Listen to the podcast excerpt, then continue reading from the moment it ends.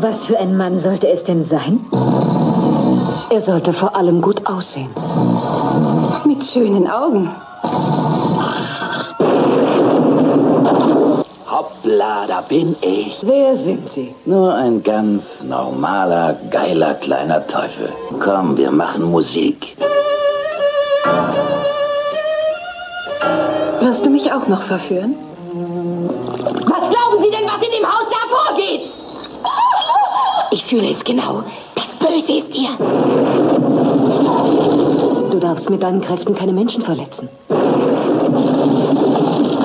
Ich will nicht mit dir reden. Ich will dich nicht sehen. Du bist mir untreu geworden.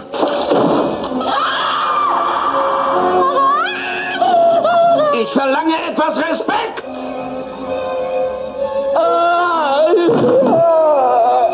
Abwechslung möchte ich, dass sich endlich jemand für mich interessiert.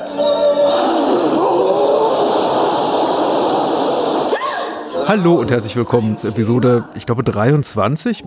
Pi mal Daumen, ich glaube 23 ist korrekt, von Spielfilmen, dem filmografischen Podcast. Und äh, dieses Mal, ich glaube, zum ersten Mal seit ungefähr, in diesem Quartal zumindest, verkneifen wir uns den, den, den Witz von wegen, wir sind der einzige filmografische Podcast, weil wir sind es nicht, aber wahrscheinlich der beste. Dabei bleibt's. mein Name ist Patrick und äh, viel wichtiger bei mir ist mein allerliebster Co-Host, ohne den ich dieses Format gar nicht machen wollen würde, moderieren wollen würde und auch nicht könnte, glaube ich. Hallo Dennis. Hallo Patrick. Hört man, dass ich stehe? Ähm, du klingst gleich viel dynamischer. Ja, das ist, das ist die Gefahr. Das ist die Gefahr. Ich habe Patrick eben schon gesagt, so ich, ich stehe heute mal äh, für diese Aufnahme. Das ist Ja. auch an, ganz angenehm, aber leider, wenn ich zu viel mit den, mit den Händen gestikuliere und zu viel auf und ab gehe, dann, dann macht das mein Mikro nicht mehr so mit. Deswegen. Meine Notlösung wäre einfach, dass ich das Mikro mir irgendwie ans Kinn tape und dann so durchs Zimmer gehe.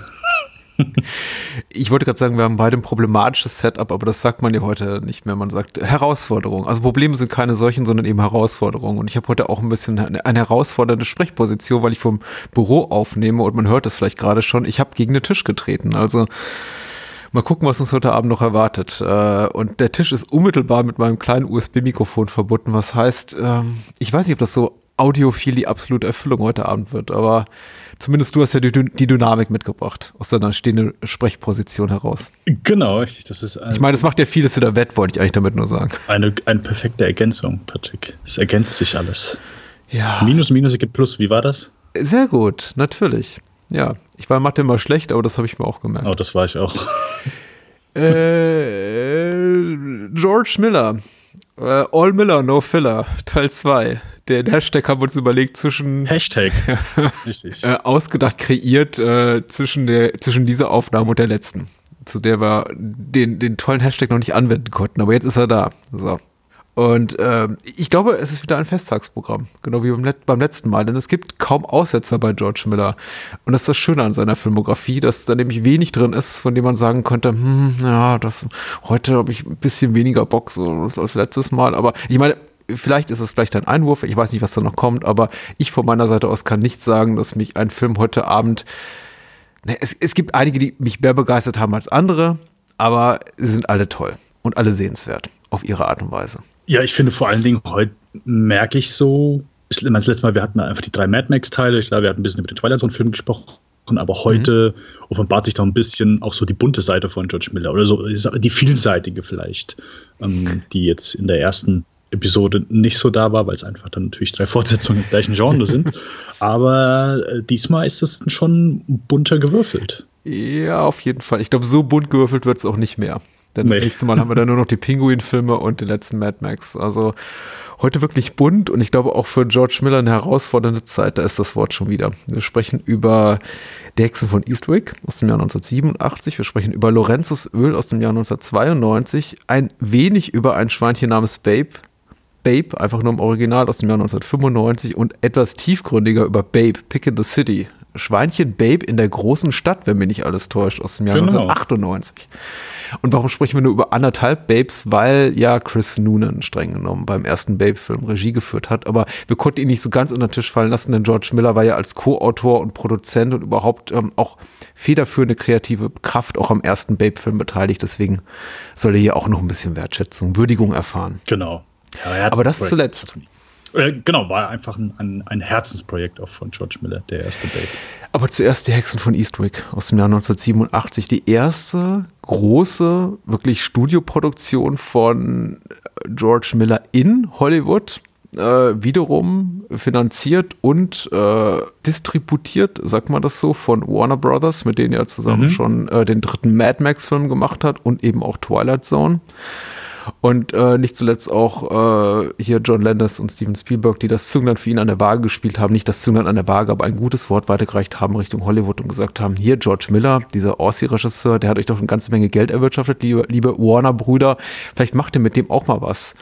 Und ähm, diesen Worten sollten Taten folgen in Form dieser Bestseller-Adaption nach, dem, nach der Romanvorlage von John Updike, die ich glaube wenige Jahre zuvor rauskam. Und hier adaptiert wurde mit äh, Jack Nicholson in den Hauptrollen, Cher, Susan Sarandon und Michelle Pfeiffer und noch äh, ein weiteres illustres Ensemble, über das zu reden sein wird. Wie lange lebst du schon mit die Hexen von Eastwick? Ich habe eine relativ umfangreiche persönliche Geschichte mit dem Film, aber mich interessiert vor allem deine. Oh, Patrick, äh, die äh, kann ich gar nicht. Nein, ah, okay. ich habe den noch nie vorher gesehen. Ich kannte ah. Weder den Plot, ich kannte keine Szene, ich kannte keinen Ausschnitt. Ich wusste, wer mitspielt und das okay. war's dann auch. Sonst war's das. Ich habe den Film auch nie. Ich meine, ich kannte so das Poster, hm? also das, was bei Letterbox drin ist. Um, ähm, und das, dieses Poster, wo Jack Nicholson so hinter den drei Frauen steht ist, glaube ich, das deutsche oder ist auf der deutschen DVD dann, glaube ich, drauf. Mhm. Also mhm. Cover mal gesehen, so, aber sonst auch keine Ahnung, worum es ging. Ähm, nie irgendeinen Ausschnitt gesehen, nie im Fernsehprogramm, ah, okay, ja gut, das ist der. Ähm, und auch nie mit George Miller in Verbindung gebracht. Wirklich nie. Deswegen, ähm, ja, war das hier ein äh, sehr frisches Erlebnis für mich auf jeden Fall. Äh, ich kann nicht sagen, dass ich eine besonders innige äh, Beziehung habe mit die Hexen von Eastwick. Ich habe auch die Romanvorlage nie gelesen, aber ich lebe schon sehr lange damit. Komischerweise war das eine dieser Filme, dieser Erwachsenenfilme, die mich meine Eltern in relativ jungem Alter haben sehen lassen. Ich glaube nicht zuletzt aufgrund der Tatsache, dass ähm, zumindest mein Vater großer Jack Nicholson-Fan war. Und er der immer etwas freigebiger war, so was so seine Erlaubnis betraf, äh, dessen Övre zu begutachten. Ich durfte auch Chinatown in verboten jungen Alter schon gucken, irgendwie mit acht, neun, zehn Jahren. Ich weiß nicht warum. Äh, ich weiß warum, ich habe es gerade erklärt. Und so war es dann eben auch mit den Hexen von Eastwick. Ich habe ihn nicht im Kino gesehen, aber seit er hm, erstmals lief im Privatfernsehen, muss 89 oder 90 gewesen sein, bei Pro7, glaube ich, äh, fand er dann eben auch einen schnellen Weg auf Magnetband in unserem, in meiner heimischen Umgebung und ich habe ihn seitdem rauf und runter wirklich geguckt, diese Aufnahme aus dem Privatfernsehen. Und es war ein gern gesehener Sonntagnachmittagsfilm bei uns, obwohl er eben auch durchaus einige anzügliche erwachsene Themen eben verarbeitet. Habe ich ihn dann doch im relativ jungen Alter schon sehr häufig gesehen und dann viele Jahre gar nicht mehr. Und äh, umso mehr war ich jetzt davon überrascht oder weiß nicht, was heißt überrascht? Also irgendwie es war ein vertrautes Gefühl, ihn auf DVD jetzt wieder zu sehen. Das ist eine sehr, sehr alte DVD, muss man sagen. Die muss irgendwann kurz nach der Jahrtausendwende erschienen sein, so die erste Generation von DVDs, die mich erstaunt auf das äh, Filmbild blicken ließ und äh, denken ließ, ach, das sieht ja genauso schlimm aus wie damals auf VS. eine, eine wirklich der schlimmsten DVDs, die ich je von Medibobs für sehr wenig Geld gekauft habe. Ich hätte ihn auch streamen können, aber ich habe es nicht getan. Ja, also das, das ist ja auch immer so die Sache, weißt du, du klar, du kannst jetzt das Ding direkt streamen, gerade wenn es dann, wenn du vielleicht gemütlich auf dem Sofa sitzt und das ist dann gerade bei irgendeinem Streamingdienst drin, aber ich mache das auch schon so, wenn ich das Ding im Regal stehen habe, dann gehe ich auch dann schon noch zum, zur Vitrine und, und werfe es ein.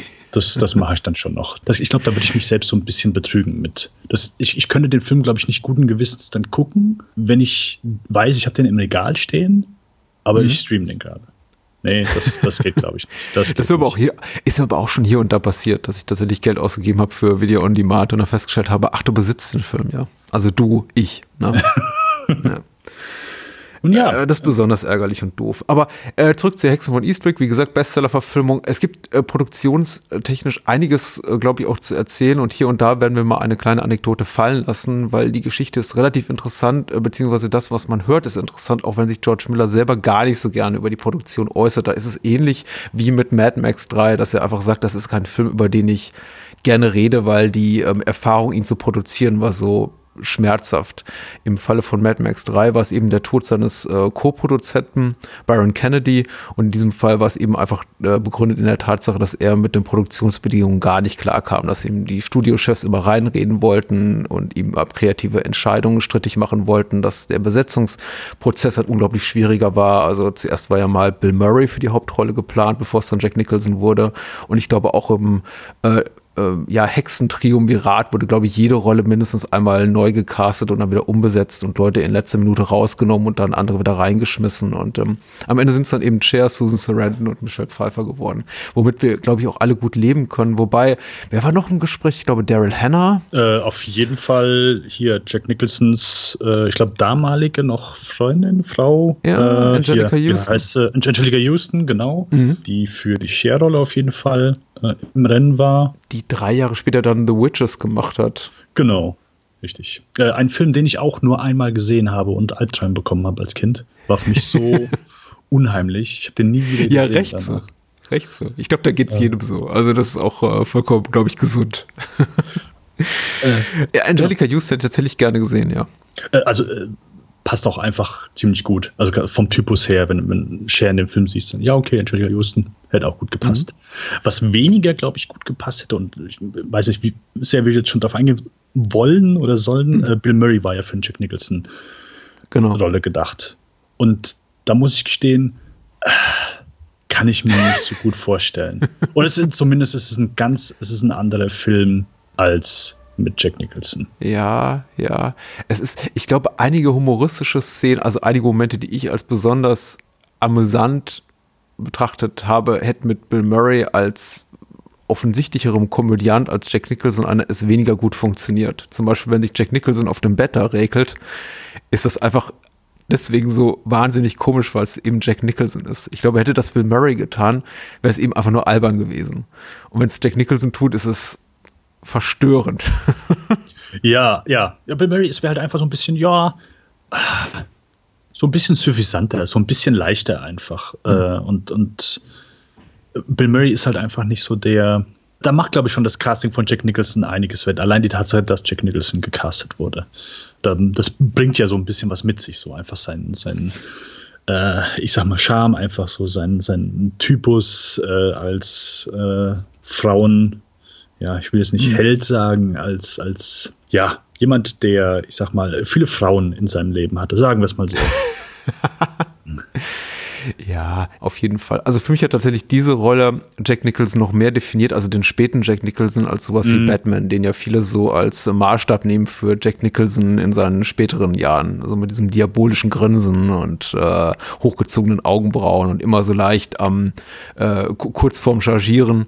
Äh, und das hier war, ist einfach für mich die maßgebliche Jack Nicholson-Rolle der 80er, 90er Jahre, was ihn so in den späteren Jahren definiert hat, bevor er damit sowas wie na, About Schmidt oder so ein bisschen wieder zu den leiseren Rollen auch zurückfand. Aber äh, das ist, das ist für mich so die maßgebliche Jack Nicholson-Rolle, wobei ich eben auch seinen, seine Leistung in Batman oder sowas gar nicht, gar nicht runterspielen möchte und seinen späteren Werken oder in As Good As It Gets. Und er hat ja noch einige Mega-Erfolge so in späteren Jahren. Also er ist ja tatsächlich auch einer der wenigen Hollywood-Stars, die Beginn in den 70er Jahren bis wirklich in die 2000er immer ich möchte nicht sagen sichere Bank waren, weil er hatte eben auch Flops, aber ein nahezu Garant waren für einen großen Kassenerfolg und auch Kritiker, Kritikererfolg. Ja, wo du eben Escosis Get sagst, das wäre so, glaube ich, das, wo, wo ich gesagt habe, okay, das ist nochmal so eine späte Rolle von, von ihm, wo ich sage, da verbinde ich den sehr mit und aber auch so seinen, seinen Typus so, wo er, wo er einfach vielleicht ein bisschen was so von, von seinem Charakter auch hat mit einfließen lassen können. Nicht viel, aber immerhin ein bisschen. Ja. Aber so diese, diese quintessentielle Jack Nicholson-Rolle, so äh, habe ich mir damit auf, verbunden. Aber Weil ich auch Hexen von Eastwick nie gesehen habe. Vielleicht hätte ich das dann anders gesehen. Was mir jetzt beim Wiedersehen, ich habe den Film wirklich lange, lange Zeit nicht gesehen, deswegen ja, ich habe mal eine relativ, relativ intensiv mit dem Film gelebt, so als äh, äh, Sunday Afternoon Entertainment, aber jetzt eben auch schon lange nicht mehr, was mich erstmal überrascht hat. Vielleicht erstmal die Inhaltsangabe, worum geht's für die Menschen, die den Film auch nicht geguckt haben und gesagt haben, ach scheiß drauf, ich höre euch trotzdem zu, auch wenn ihr das hier kaputt spoilert und das werden wir vermutlich. Max, also Max Roth von der Wiederaufführung schreibt hier bei der UFDB, die drei Freundinnen Alexandra, Das ist Cher, Jane, Susan Sarandon und Suki, das Michelle Pfeiffer, haben alle das gleiche Problem. Ihnen fehlt der richtige, ihnen fehlt der richtige Mann. In der Kleinstadt Eastwick schlagen sie sich so gut es geht durch. Alexandra ist als Künstlerin im Umgang mit Ton beschäftigt. Jane ist Musiklehrerin mit Leidenschaft und Suki ist nicht nur Zeitungsreporterin, sondern auch siebenfache Mutter. Als sie bei einem ihrer, Geme davon sieht man aber auch nicht viel, wollte ich gerade mal sagen. Also, sie ist Mutter, sie erwähnt das häufig, aber ihre Kinder, naja, spielen keine nennenswerte Rolle. Also ich glaube, es sind zwei Szenen, wo die mal die Tür reinkommen. Ja, ich denke immer, die führten Kindergarten. Jetzt auch beim wiederholten ja, Gucken genau. dachte ich ja, mir, ja. warte mal, sind das ihre Kinder oder warum hängen die bei ihr rum? Aber ja, es sind ihre Kinder. Als sie bei einem ihrer gemeinsamen Frauenabende mal wieder auf das Thema Männer zu sprechen kommen, äußern sie ihre jeweiligen Vorstellungen von Mr. Perfect. Als am nächsten Tag wie aus heiterem Himmel der wohlhabende Daryl Van Horn, das ist Jack Nicholson, in die Stadt kommt, verfällt das Trio dem Mann. Doch etwas scheint nicht zu stimmen, denn in der Stadt ereignen sich immer wieder Merkwürdigkeiten. Es hat den Anschein, als würde es mit äh, Magie in der sonst so idyllischen Kleinstadt zugehen. Als würde es mit Magie zugehen. Aha, interessant. Na gut, danke Max. Ja, soweit. Und was mich jetzt beim Wiedersehen vor allem überrascht hat, ist einfach die, ähm, sind einfach erstmal schon die Opening Credits mit diesen ganzen sehr, sehr bekannten Namen, die wirklich schreien Prestigeprojekt, Prestigeprojekt. Also George Miller, kleine Regie, aber hier basierend auf dem Bestseller, produziert hier von Peter Guber und John Peters, die unter anderem eben für sowas, also Mega-Hits der 80er wie Batman oder Rain Man verantwortlich waren. Wilmot Schickmon an der Kamera, John Williams hat den Score komponiert. Aber das liest sich schon wie, einfach auch schon einfach auf dem Papier wie ein Film, in dem richtig viel Geld steckt. Ja, äh, wo du den Namen noch liest, ich war über Rob Cohn äh, etwas überrascht, der als Produzent noch mit äh, an Bord ist. Ja, stimmt. Ja, äh, ja da, oh, okay, gut, das äh, hätte ich auch nicht gedacht. Der ist auch ein bisschen from Grace gefallen, oder, in den letzten Jahren? Hat er es überhaupt je zu Grace geschafft? äh, und äh, Wilmus äh, Sigmund ja. bei der Kamera. Hast du ihn eben erwähnt? Ja. Ja, ich würde schon sagen, dass man ihm so sein, sein Geld ansieht. Allein bei der opulenten Hütte, in der Jack Nicholson wohnt. Das, das fühlt sich schon alles opulent an. Was ich eben vergessen habe zu sagen und nicht erwähnt mhm. habe, weswegen das eigentlich auch so nie ein Ding für mich war, ist, ich glaube, ich habe so eine kleine Aversion gegen das Fantasy-Genre, wo mhm. ich einfach sehr viele Titel schon allein aus dem Grund nicht gesehen habe. Ich habe zum Beispiel, ich habe dieses Jahr zum ersten Mal erst Legend ah. gesehen mhm. und da, da ist dann, glaube ich, einfach so ein bisschen, wo ich sage, okay, gut, das ist so das Genre, wo ich am, am wenigsten affin für bin. Deswegen habe ich gedacht, okay, gut, ist halt hier, ja, so ein netter Fantasy-Film, aber ich würde sagen, der ist äh, gerade für George Miller Verhältnis oder meine Erwartung von einem George Miller Film wesentlich derber, als ich es erwartet habe. Wesentlich, also bei ein paar Sprüchen, die Technik nicht abgelassen hat, dachte ich, äh, mhm. okay, äh, wow. Äh, hätte ich jetzt nicht mitgerechnet. Das, ansonsten ist er halt komplett abgedreht. Also ich habe hier manchmal versucht, so, okay, gut, ich versuche das hier so ein bisschen einzuordnen, aber manche Dinge, die kamen halt so komplett aus dem Nichts und äh, ich glaube, der Film versucht einfach nur eine Menge Spaß zu haben. Äh, und allen voran, das funktioniert halt einfach nur durch einen guten Cast, sowohl auf Jack Nicholson Seite als auch über die drei Frauen, Susan Sarandon, Michelle Pfeiffer Share, aber halt auch, äh, ich war überrascht, äh, Richard Jenkins hier zu sehen in mhm. einer seiner ersten mhm. Rollen, äh, Veronica Cartwright, ist auch super. Toll, ja. ja, ich war auf der einen Seite ein bisschen überrascht, weil ich nicht so eine Art Film erwartet habe. Gab, gegen Ende gab es dann vielleicht auch ein, zwei Sachen, wo ich dachte, oh, okay, gut, jetzt wird es hier komplett gaga. Ich hatte null mitgerechnet. das, äh, ja, aber auch sonst sage ich mal, fand ich den gut, aber glaube, da hört es dann auch so ein bisschen auf. ja, ich glaube, ich bin ein bisschen euphorischer als du, aber auch nicht so, so viel mehr. Ich, ich schätze ihn tatsächlich immer noch gerne, wobei das sehr Erlebnis jetzt auch beim wiederholten Mal so mit Abstand von 20, 25 Jahren sehr davon profitiert hat, dass ich eben noch sehr diese, diese warme Erinnerung habe an mhm. unser damaliges äh, irgendwie Elternwohnzimmer, um mich da auf die Couch zu lümmeln und den Film zum 30. Mal einzuschmeißen. Und ähm, die Erinnerung hat eben viel dazu beigetragen, dass mir jetzt auch diese Erfahrung jetzt zum wiederholten Mal Spaß gemacht hat. Der Film selbst ist, ist gut. Ich würde auch sagen, ist ein sehr guter bis sehr guter Film. Er macht durchgehend Spaß, trotz seiner knapp zweistündigen Laufzeit wird er eben überhaupt nicht langweilig. Er ist wahnsinnig abwechslungsreich. Sie haben eine mhm. Menge Geld gesteckt in Set-Design. Die Schauspieler sind natürlich fantastisch, also nicht nur Nicholson und Cher und äh, so weiter, sondern eben auch gerade die von dir genannten äh, Jenkins und Cartwright. Also ich finde, Cartwright ist für mich so die ähm, mittlerweile die das wichtigste Asset fast auf schauspielerischer Seite, was der Film hat. Äh, Veronica Cartwright ist einfach eine, eine, Schauspielerin, die ich wahnsinnig gerne sehe, seit ich zum ersten Mal Alien gesehen habe und die, die einfach immer großartig ist. Und wohl auch eine ehemalige äh, Flamme von Jack Nicholson.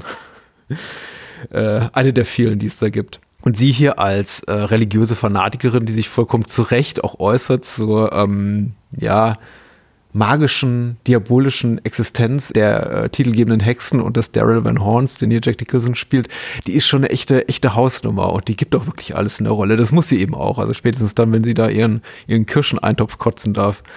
Das ist alles, alles ganz toll. Also der Film sieht fantastisch gut aus. Und eine Person habe ich noch nicht genannt, aber man sollte sie nennen. Und da, da, dabei gibt es auch gleich eine Podcast-Empfehlung. Ähm, Polly Platt, die hier für das Production Design verantwortlich war, die eben die, die Ex-Frau von Peter Bogdanovich, lange Zeit Produktionsassistentin von James L. Brooks, also eine ganz äh, erfolgreiche Frau in Hollywood, die ähm, Thema ist der Reihe ähm, Hollywoods Invisible Woman aus der ähm, You Must Remember This Podcast-Reihe von Karina Longworth.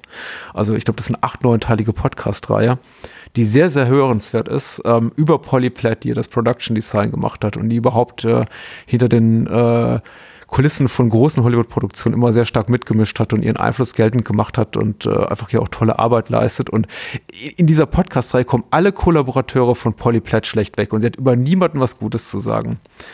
Und dann kommt sie auf George Miller zur Sprache und ich glaube, er ist einer von vielleicht drei Menschen in diesen insgesamt 15 Podcast-Stunden, über denen sie was Nettes sagt und das hat mich sehr beruhigt.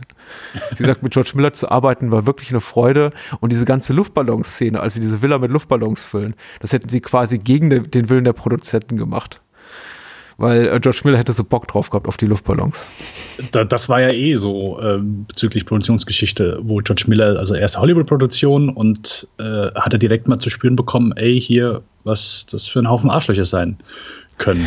Aber George Miller war, ist halt einfach so von allem, was man hört, äh, ein sehr netter Mann.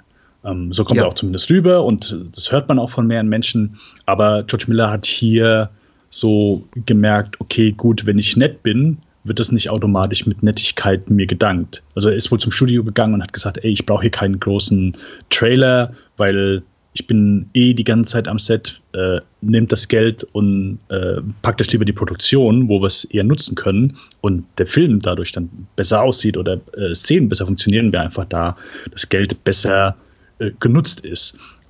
und das Studio äh, bzw. die Produzenten gesagt haben, ja okay, gut, wenn der keinen Trailer haben will, dann können wir den halt rumschubsen, weil der will, der, das, das ist halt ein Weichei. Ja, dann können wir da machen, was wir wollen.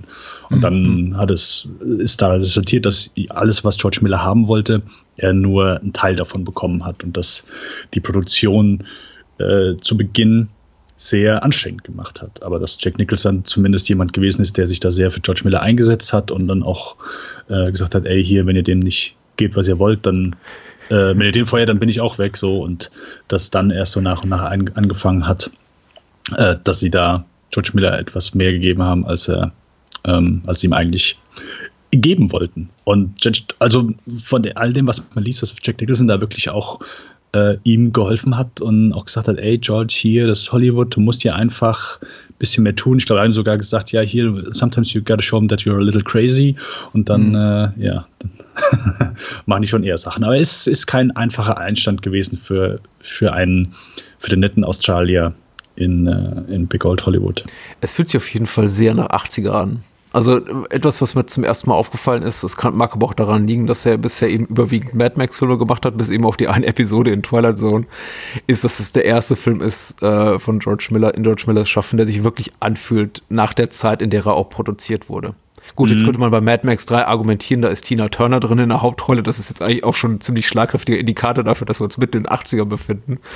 Aber hier noch viel mehr auch so, was die ganze audiovisuelle Gestaltung, also das Setdesign, die Spezialeffekte, die äh, Rollenbesetzung hier betrifft, alles schreit mich hier quasi an 80er. Natürlich auch die Leute, die kreativ sonst noch äh, beteiligt waren an dem Film, allen noch voran John, John Williams. Die Musik hier klingt einfach wie ein John Williams Score in den 80er Jahren klingt das eben sehr verspielt, aber dann auch wieder sehr pompös und das eben genau das, wofür du John Williams einkaufst, für diese wirklich leichten, luftigen, einprägsamen Melodien, die dann mit einem großen Orchester vertont, vertont werden und ähm, am Ende des Jahres Filmpreise gewinnen. äh, nicht, dass es keinen Spaß macht. Aber es erkrankt eben auch so, und da ist vielleicht auch so der ein oder zwei softe Kritikpunkte meinerseits drin zu finden, an, an dem, was viele 80er Jahre Filme machen, eben, dass er dann doch tricktechnisch nicht immer so gut gealtert ist, gerade was so optische Spezialeffekte betrifft. Also ich mag die Puppentricktechnik zum Beispiel, ich finde die auch am Ende ganz toll und diese ganzen äh, ja, körperlichen Stunts auch, wenn da Jack Nicholson bzw. ein Stuntman einfach durch die Gegend fliegt, weil er von der Windmaschine davon gepustet wird. Aber diese ganze Nummer mit dem Tennis-Match, ich weiß nicht, dieser Anno 1990, als ich den Film plus minus zum ersten Mal geguckt hat, schon nicht besonders gut aus. Hm. Wie gesagt, ist ein softer Kritikpunkt. Da gehe ich auch noch mit, weil ich glaube, so dadurch, dass der Film sich ja selbst dann nicht so in der Film ganz ernst nimmt, aber einfach ein bisschen spaßigen Charakter verkauft, kann ich, kann ich mit so Szenen eher hm. leben, weil sie einfach so ein bisschen auch zum Ton des Films passen und dann, dann vergebe ich auch da eher so den Effekt, die Effekte als, keine Ahnung, vielleicht ein, zwei bestimmte Einstellungen durch ein Fenster, wo man Jack Nicholson äh, beziehungsweise das, was quasi äh, in ihm drin ist, als sein eigentliches Wesen sieht, äh, dann schon eher. Da war ich auch wirklich überrascht. Ich dachte, oh, okay, gut, das. das Und das fand ich fast schon wieder toll, ehrlich gesagt. Okay. also ich fand diese. Einfach nur eiskalt erwischt. Äh, in dem Moment. Ja, ich nehme mal an, das war auch eine animatronische Puppe, die wir da sehen und diese einfach dann über quasi Greenscreen da rein kopiert haben im, in, in der Postproduktion, also ins Negativ. Aber das sah für mich schon einigermaßen überzeugend aus. Aber wenn, naja, wenn dann zum Beispiel irgendwie Cher da durch die Gegend schwebt, oder ist es äh, Susan Sarandon oder ist es Michelle Pfeiffer, ich bin mir gar nicht mehr so sicher. Oder die Tennisbälle da in, in, in der Luft fast äh, still zu stehen scheinen, da, hm, da habe ich mehr dran zu knabbern gehabt. Aber wie gesagt, das ist jetzt wirklich kein schwerwiegender Kritikpunkt. Ich glaube, mehr noch an dieser Tennisszene stört mich, dass sie zu früh im Film kommt und es ähm, ist mir jetzt beim ersten Mal, zum ersten Mal auch so aufgefallen, also kritisch aufgefallen, dass ich das Gefühl habe, dieses ganze übernatürliche Element kommt zu früh ins Spiel. Ich hätte mir da ein, ich hätte mir gewünscht, der Film bliebe etwas längere Zeit noch ambivalenter. Ob die denn wirklich magische Kräfte haben ob die ihn wirklich herbeigezaubert haben, ob die wirklich Sachen allein durch, ihre, durch die Kraft ihrer Gedanken bewegen können. Aber dann kommt eben dieses Tennis-Match, als sie sich alle so in ihrer illustren Viererrunde zum ersten Mal begegnen, begegnen und sofort macht der Film klar, okay, wir haben es hier mit einem reinrassigen Fantasy-Streifen zu tun. Mhm. Hat mich gar nicht so sehr gestört, aber ich mhm. glaube, das war dann eigentlich schon keine Ahnung, der Film heißt Die Hexen von Eastwick, so, dann bin ich irgendwie etwas ignorant davon ausgegangen, okay, gut, ich glaube, das sind drei Hexen. Ja, da, da habe ich mich gar nicht. gar nicht. Ja, ich meine, gibt auch Filme mit Text im Titel, die keine Zauber-Zauberhexen beinhalten. Aber nicht viele nee, zugegeben. Das, ja. das ist richtig, aber so, keine Ahnung. Das, aber ich bin felsenfest von einem äh, astralen Fantasy-Film ausgegangen und das war dann, ja, war dann so. Aber äh, wie gesagt, ich denke, der ist, also Millers Regie ist hier wirklich wie du schon sagst, halt, der Film ist nie langweilig. So, der hat echt, der hat coole Ideen, der, der, der, der macht aus, aus seiner Kulisse was, der ist schön dynamisch, bisschen plotleer vielleicht. Das habe ich so ein bisschen vermisst, aber das, das war dann so, wo ich sage, hey, ist okay dafür, dass hier die Darsteller wirklich hier was rein Spaß haben und ja, die Szenen einfach hier sehr schön voneinander abgelöst werden und der Film ein paar coole, coole Ideen hat, ist der auf jeden Fall sehr kurz, weil ich trotz seiner, ja, ich sag mal, plotleer. Also das wäre jetzt so nichts, wo ich sage, das ist jetzt ein allzu großer Negativpunkt. Also der mhm. Film fließt einfach sehr schön vor sich her, hat ein schönes Momentum und lebt ganz klar einfach von, von den Performances. Also das, ja. das macht den Film hier. Und ist, glaube ich, deswegen auch, so wie du schon sagst, halt so die Idee dieses Films, so einen Film heutzutage nochmal sehen zu können. Ich, der hat ein Rated A, Rating, ja. oder? Mhm. Ich glaube schon. Ähm, ja, ist glaube ich schwer, dann für so eine Sache dann so viel Geld für äh, aufzubringen, für so einen Film heute nochmal so auf die Beine zu stellen. Mhm. Ich denke auch, dass man den heute weicher gespült hätte, mit Sicherheit. Also ja, allein nur aufgrund der hohen Kosten für die ganzen Stars. Allein das, aber auch so die Attitüde und das mhm. fühlt sich dann auch schon so alles nach 80er an, wie du schon sagst. So, das, das merkt man im Film durchaus, durchaus an, sei es an, oh ja, hier schön groß und ich meine, wir haben ja diese zwei größten wahnsinnigen Produzenten, wobei John Peters, der jedes Mal am Ende irgendwie eine Spinne äh, sehen wollte. ich bin nicht mehr der große Fan von Kevin Smith und seinen Filmen, aber äh, Geschichten erzählen kann er und äh, das ist mir immer so im, im, Gedächtnis geblieben, wo er das erzählt hat, dass John Peters immer am Ende eine Riesenspinne haben wollte und Kevin Smith gesagt hat, nee, also es ging um, das, um den Spider-Man-Film, wo er das Skript für geschrieben hat und dann irgendwann saß er in Wild Wild West und am Ende kam eine Riesenspinne und er hat gesagt, wer hat den Film produziert? Ja, das war John Peters. Der wohl auch wohl hier zu George Miller hingegangen ist und hat gesagt, hier, ich habe hier ein Alien, bring das einfach mal in Film unter. Einfach irgendwo.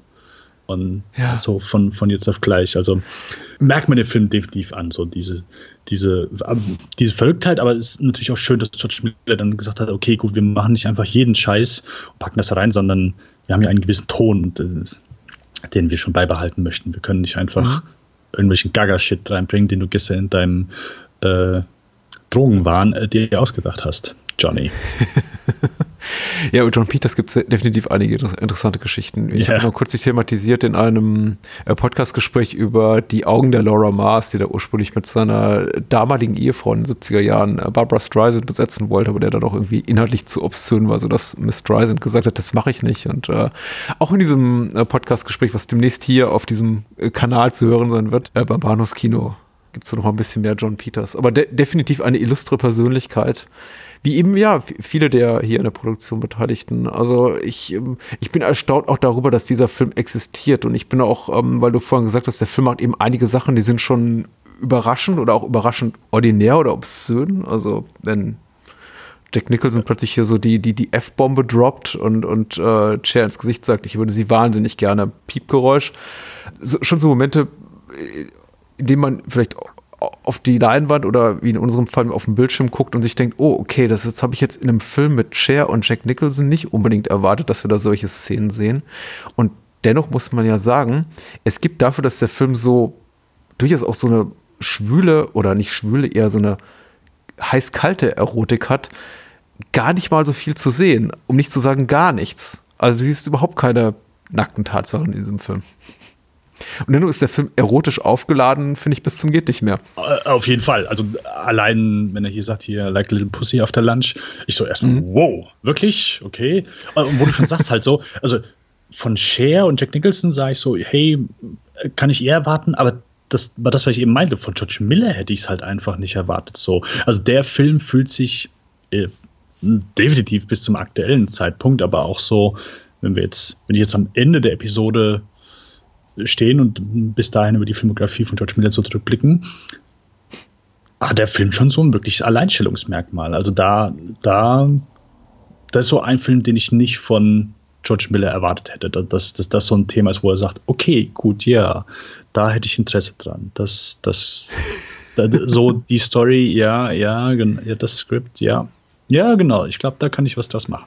So, das, ja. das, ähm, aber das ist ja auch schön. Das ist ja auch so dieses Schubladendenken, was, was unser einer dann hat, ähm, mhm. wenn sowas auf den Kopf gedreht wird, weil haben ja mit Sicherheit einige im Showbusiness mit zu kämpfen, die, sei es Darsteller, die auf irgendeine Paraderolle irgendwie festgeschrieben sind und mit denen nur zutraut, dass sie nur das tun können, oder Regisseur, denen irgendwie nur ein bestimmter Stoff angeboten oder zugetraut wird, weil sie, keine Ahnung, vorher erfolgreiche Endzeit-Actionfilme gemacht haben und jetzt plötzlich was anderes. Ja, nee, nee, nee, das, das kann er natürlich nicht, da hat er natürlich keinen Test dran.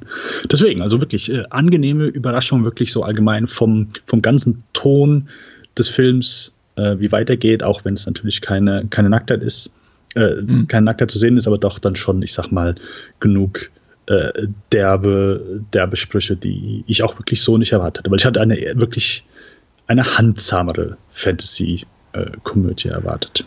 Ja, ja.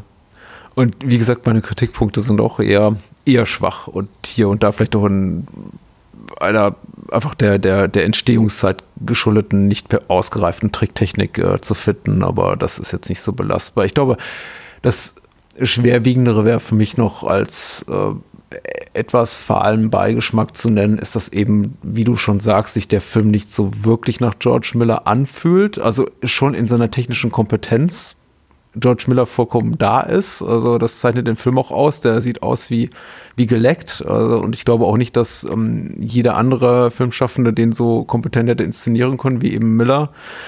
Aber ich nehme ihn nicht als Miller-Film wahr Mhm, ja. Es sind so Momente drin, also irre Kamerafahrten und äh, krasse Weitwinkeleinstellungen und so Momente, in denen er auch einfach so Geschmacksgrenzen über, überschreitet, in denen man schon äh, sich denkt, in, in dem Wissen, dass es eben George Miller inszeniert hat, ach, das ist der, der auch die Mad Max-Filme gemacht hat.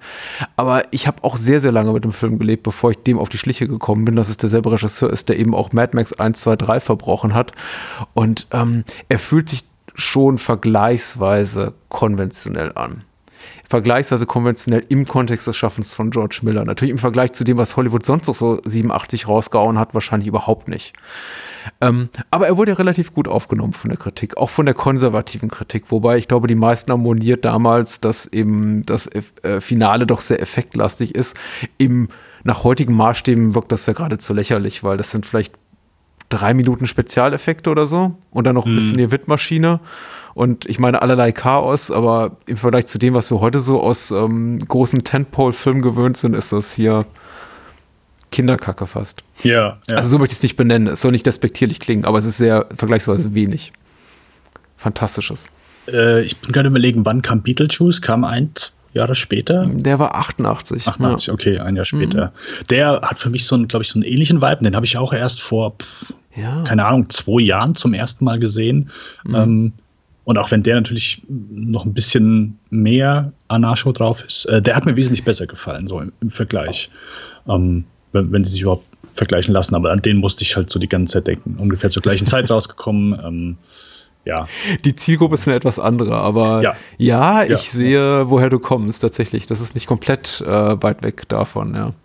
Wo ich mich gegen Ende so gedacht habe, wo, wo sie, wie es auch plötzlich um das Ritual geht, okay, da, wir müssen jetzt hier das Buch nehmen, ähm, wo nichts von erklärt wird, so, auch nicht, wie die darauf kommen, so.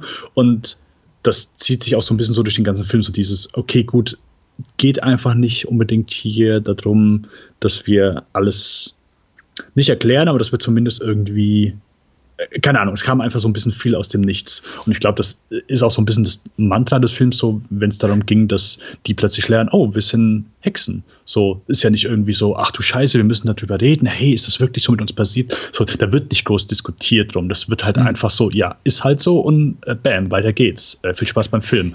Und das war so das Einzige, wo ich dann nur gegen Ende gedacht habe, okay, gut, zumindest könnt ihr die eine oder andere Sache mal ein bisschen, vielleicht habe ich auch den Setup verpasst, aber ich fand es nee, äh, etwas nicht. random, dass sie plötzlich sagen, ja, okay, gut, dann wir wissen ja jetzt, wie, wie wir äh, den besiegen, indem wir hier das Buch aus diesem Glaskasten holen und ja, ja. Äh, dieses Ritual durchführen. Und äh, da, da war es dann so ein bisschen, wo ich sage, okay, gut, ja, ich weiß, alles so ein bisschen random, aber okay, da habe ich dann so gedacht, okay, vielleicht würde es nicht schaden oder es hätte nicht geschadet, wenn ihr zumindest die ein oder andere Sachen einen Tick eingeführt hättet. Ja, ja, ja. Also schlüssig ist das gar nicht, was wir da sehen. Ja. Und ähm, ich habe, äh, darauf fußt ja auch so ein bisschen mein meine sanfte Mäkelei, so von wegen die übernatürliche Elemente setzen für mich zu früh ein, weil der Film an keinem Punkt etabliert, dass die wirklich äh, in der Lage sind, übersinnliche Dinge zu tun und woher die genau ihre Macht haben, weil es sich ja, sich ja außer Daryl Van Horn zu Beginn alle überrumpelt fühlen von der Situation, die da eben ist. Oh, wir haben hier gerade irgendwas mit Magie erschaffen. Mhm. Und es wird äh, sehr schnell, dieses Szenario sehr schnell normalisiert und etwas komplett Banales. So, oh ja, jetzt sind wir Hexen und äh, ach, ich kann fliegen. Ups, ja, ich kann fliegen. Das ist das Normalste von der Welt. Wir können alle fliegen. Und ähm, er ist dafür, dass er ein Film ist voller Magie, ein bisschen wenig magisch hier und da. Ich hätte mir da, also ich möchte, ich möchte auch keine expositorische Szene, in der sich irgendjemand hinsetzt und dann Daryl Van Horn erklärt genau, was los ist und sagt, ihr seid Hexen und ihr habt diese und jede Fähigkeiten, aber klaut niemals mein Buch, mein, weiß nicht, Necronomicon, da sind all die bösen Sprüche drin. Aber dennoch, ja, du hast ja recht, es ist so ein bisschen der sprichwörtliche Deus Ex Machina dann am Ende ach, da gibt es ein Buch und da steht die Lösung all unserer Probleme drin. Ja, es ist spannend inszeniert ja. und so, aber es kommt auch absolut genau, wie du es beschreibst, total aus dem Nichts. Und ich meine, das ist dann relativ schnell vergessen, wenn Jack Nicholson am Ende wirklich die Sau, sprich den Teufel rauslässt. Ja, und, ist, äh, ist, auch ja. wirklich, ist auch wirklich ein cooles Finale, fand ich sehr unterhaltsam, habe mich so ein bisschen an seine Performance in Wolf erinnert, zumindest so den mhm. äh, Gegenende und macht auch dann einfach Spaß. Und da, da lässt dann nochmal so der Film seine ganze angestaute Jack Nicholson Energie, freien Lauf und äh, hat mir auch dann gut gefallen, wirklich als Finale. Sehr, sehr unterhaltsam und ja, wirklich opulent mit schönen Kamerafahrten, auch gerade so, wenn es einfach Chaos halt ausbricht, eben in diesem großen Haus. Ähm, fand ich richtig cool. Ja, und, und, und, gut, dass du doch mal einen Film genannt hast, der, der schlechter ist als dieser Film. Das ist wir ein bisschen auf der Note, aber Beetlejuice ist der bessere Film. Jetzt können wir wenigstens abschließen mit, ähm, aber Hexe von Eastwick ist der bessere Film als Wolf. Ich habe nichts gegen Wolf, aber ich würde sagen, dieser hier ist, äh, taugt ein bisschen mehr. Eine Sache, Patrick, da, da hätte man, glaube ich, schon ein bisschen drauf kommen können, dass es auf jeden Fall Hexen sind. Es wird nämlich ein sehr subtiler Hinweis gegeben am Anfang. Mhm. Als die Kinder zu Michelle Pfeiffer kommen, fragen die, was hast du denn da, äh, was hast du in deinem Korb drin? Und sie sagt, Zucchini-Gelee. Also, äh, vielleicht lebe ich auch ein bisschen hinter Mond, aber ich habe noch nie in meinem Leben von Zucchini-Gelee gehört, geschweige denn eine Person, die das lecker findet. Also wer macht sich denn, wer macht denn aus Zucchini-Gelee und schmiert sich das aufs Brot? Das, das war so, da, da habe ich gesagt, ja gut, übernatürlich. Sofort, also das ist kein Mensch. Das Aber ich sehe auch immer wieder Kinder, die nicht meine sind. Äh, und letztens auf dem Familienausflug auch ein Kind erlebt, das schrie, Mama, ich will noch mehr Gurkenwasser. Und ich dachte, okay, Gurkenwasser ist für mich so eine Ebene entrückt von Wurstwasser. Also das ist so das Letzte, was ich trinken will. Aber hm, Zucchini-Gelee. Ja, das war so, dachte ich, ne? That Giveaway. Sehr schön. Äh, wir müssen, glaube ich, noch über den Stimmungskracher reden. Also langsam mal so überschwecken zu dem. Der Partyfilm, meinst du? Eher emotional Highlight des Abends. Und ich muss sagen, auch der Film, der mir am meisten Kummer bereitet hat, jetzt in, nicht in der Vor doch in der Vorbereitung und auch im Gedanken an das heutige Gespräch, mhm. weil ich nicht weiß, zu welchem Gefühlsausbruch mich, äh, es mich verleiten wird. Die Tatsache, dass ich jetzt im Büro aufnehmen muss, wird mich vielleicht davon abhalten, jetzt hier Tränen zu vergießen, aber äh, wir reden über Lorenzos Öl. Lorenzos Oil aus dem Jahr 1992. Der Film, mit dem sich quasi oh, George Miller auch so ein bisschen, ich möchte nicht sagen, zu emanzipieren versucht vom Studiosystem, weil es ist ein großer Studiofilm mit großen Stars, mit ordentlich Geld produziert und es ist auch im klassischen Sinne ein, ein Prestigefilm, ein äh, Familiendrama, ein Medizinthriller, nenn es wie du es willst, äh, basierend auf wahren Begebenheiten, mhm. aber eben etwas, was ihm inhaltlich sehr nahe steht. Er auch als ehemaliger äh, Notfallarzt und Mediziner und ähm, ein Thema, für das er sich äh, jahrelang brennend interessiert hat und auf Zelluloid gebracht hat, dann äh, einige Jahre später nach der Hexe von Eastwick und nach allem, was man so hört, auch für ihn die beglückendere Dreherfahrung war.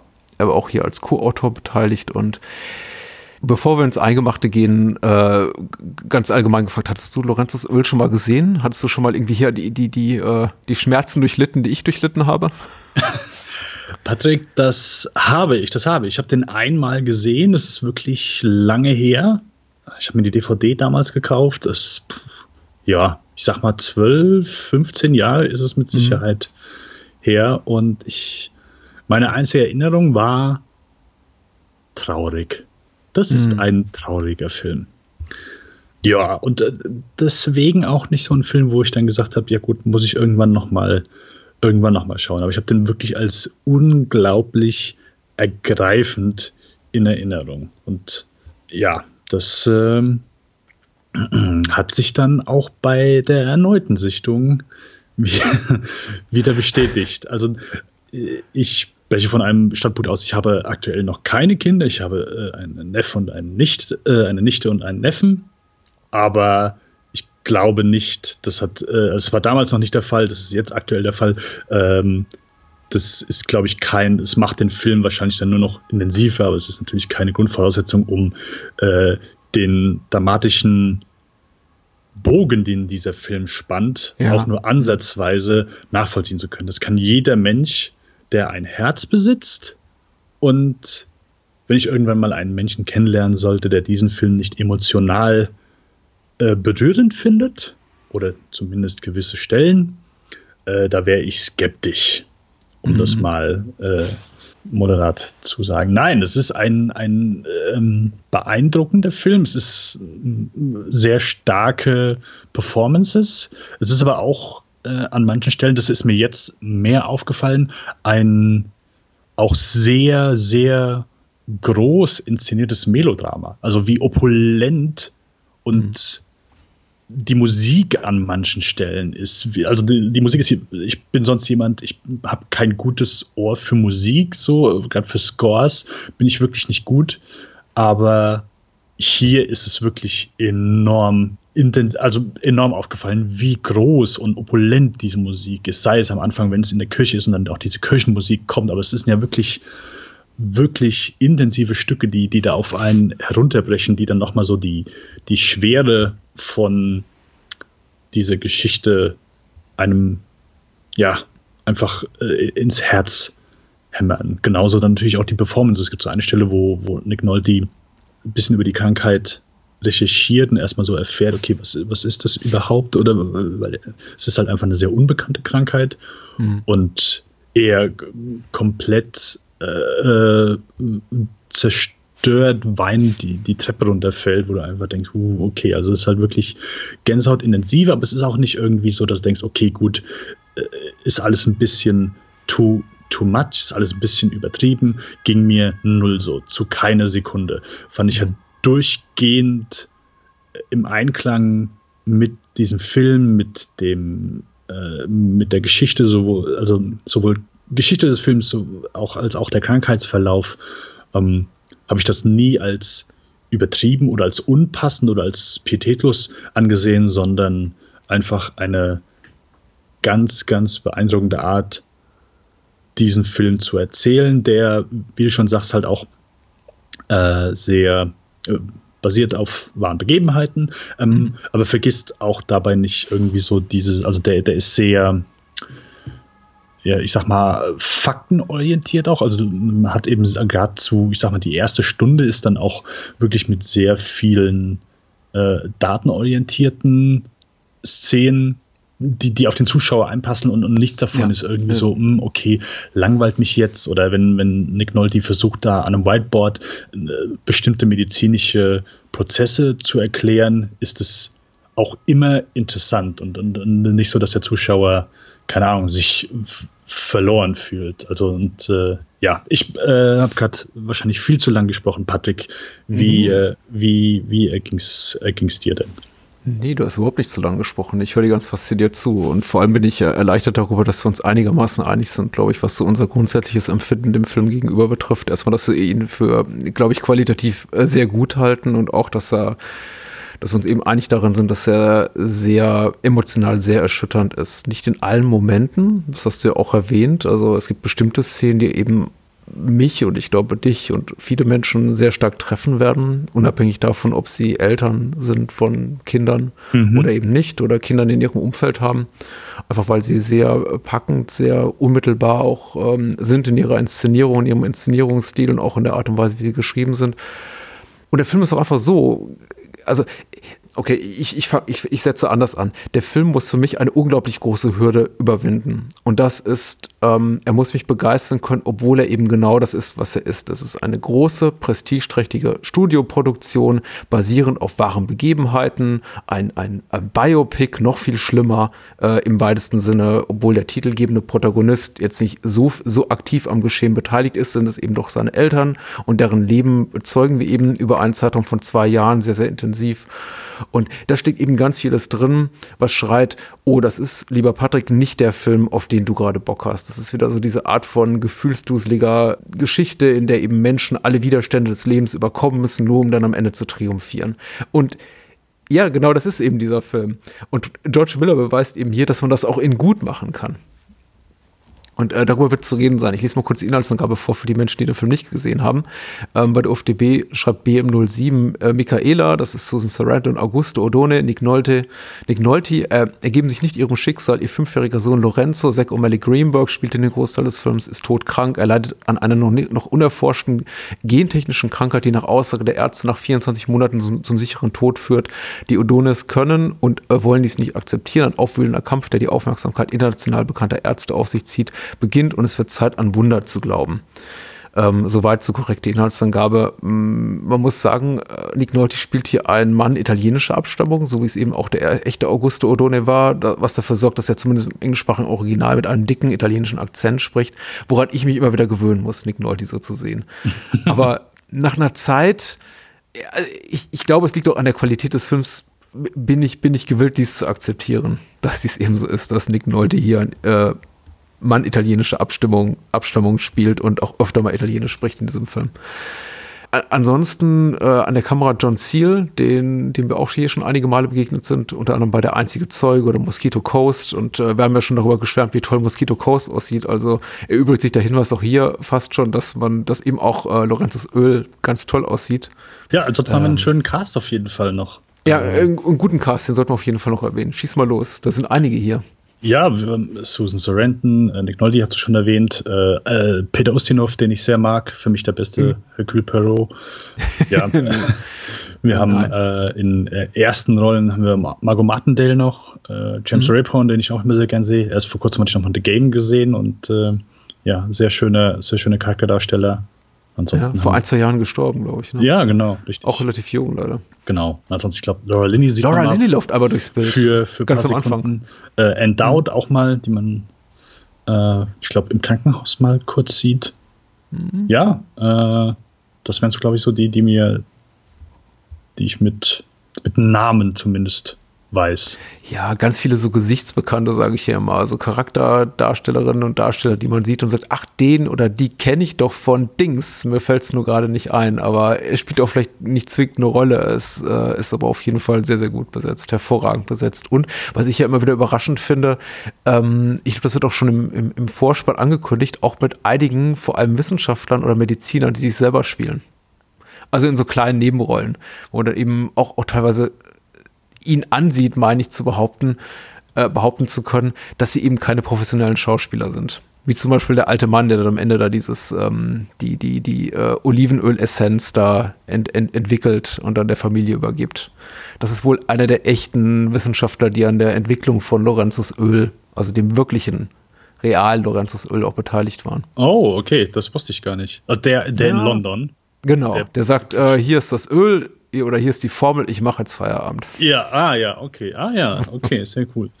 Das war sehr amüsant, wo, wo man ihn das erste Mal sieht und dann, ja, ich gehe in einem halben Jahr in den Ruhestand und denkst, okay, Wunder, dass du noch nicht im Ruhestand bist, weil der sieht zumindest aus, als hätte er schon ein paar Jahre auf dem Buckel.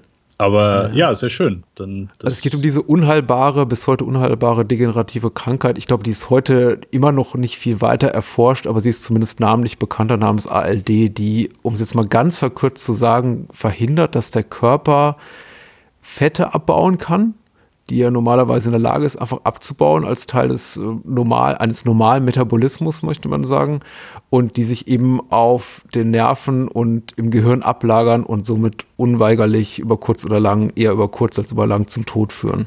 Genau, und, und einfach verheerende Nebenfolgen haben bis zu einfach, äh, also Sprache ist einfach dann irgendwann nicht mehr möglich, mhm. du kannst nur noch Laute von dir geben, äh, es führt zu Blindheit, ähm, äh, Lähmung äh, am ganzen Körper und einfach eine sehr, sehr schlimme Krankheit und äh, ja, einfach die Tatsache, dass äh, in erster Linie in, einfach ein Großteil der Erkrankten einfach junge kleine Kinder sind, macht es mhm. dann einfach nochmal wirklich schwierig. Aber das ist echt so eine Sache, die du während des Films einfach, äh, die sehr ergreifend ist, dass du halt einfach die ganze Zeit siehst, okay, sobald irgendwie neue Personen dazukommen, irgendwie neue Eltern, die sagen, hey, hier mein, mein Kind leidet genauso drunter, es ist nie irgendwie ein Erwachsener, der, äh, der dann da ist, oh, dieser erwachsene Mensch ist davon befallen. Nein, es führt immer zum Tod und es sind immer Kinder, die befallen sind. Und das, das macht es einfach nochmal wirklich schwieriger, das dann auch zu schlucken und, und manche Szenen wirklich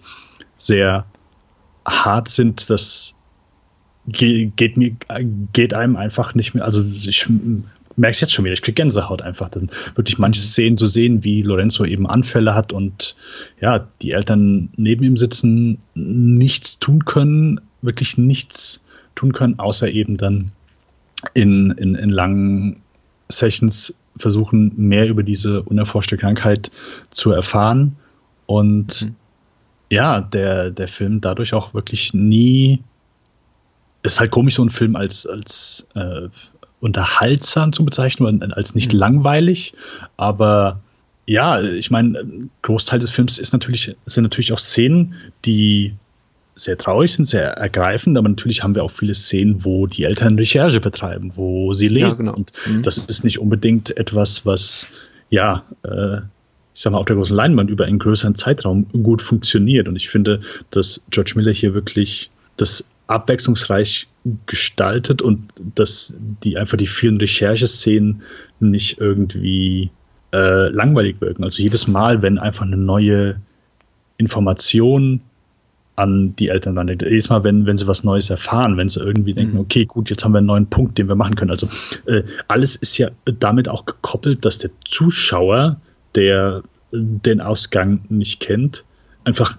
äh, mit den Eltern zusammen Hoffnung hegt. Und deswegen sitzt du da genauso bei den Rechercheszenen dabei und denkst, okay, gut, bitte, bitte, bitte, lass jetzt einfach was entdecken, was euch hilft, was euch weiterbringt. Und jedes Mal ist es natürlich einfach nur, dass man dabei sitzt und ja, einfach, einfach hofft, dass da, da, das hier wirklich was entdeckt wird, dass hier irgendwie, das irgendwie weitergeht, weil man auch einfach sagt, hey, es kann doch einfach nicht sein, dass dieses Kind einfach hier leidet und leidet und leidet und mhm.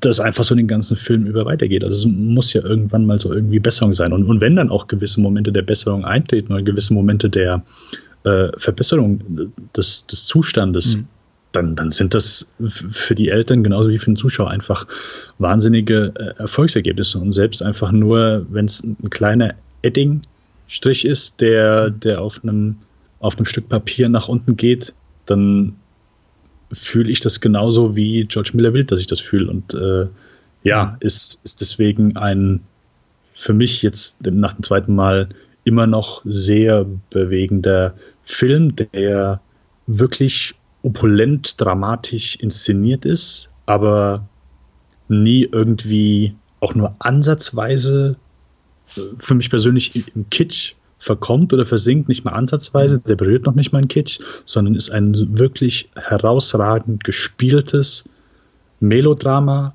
aber auch genauso gutes ja, äh, ich glaube, Medizinkrimi stand im Lexikon Medizinkrimi, des Genau, Medizinkrimi ja. ist gut. Ich wollte Faktendrama sagen, und das ist dumm. Ja, warum nicht? Ja. ähm, wo, wo, du einfach selbst daran interessiert bist. Ich habe das mit meiner Freundin geschaut und ich glaube, selbst nach 20 Minuten sagte sie, okay, wir müssen nachher googeln, wie der aktuelle Stand hier ist.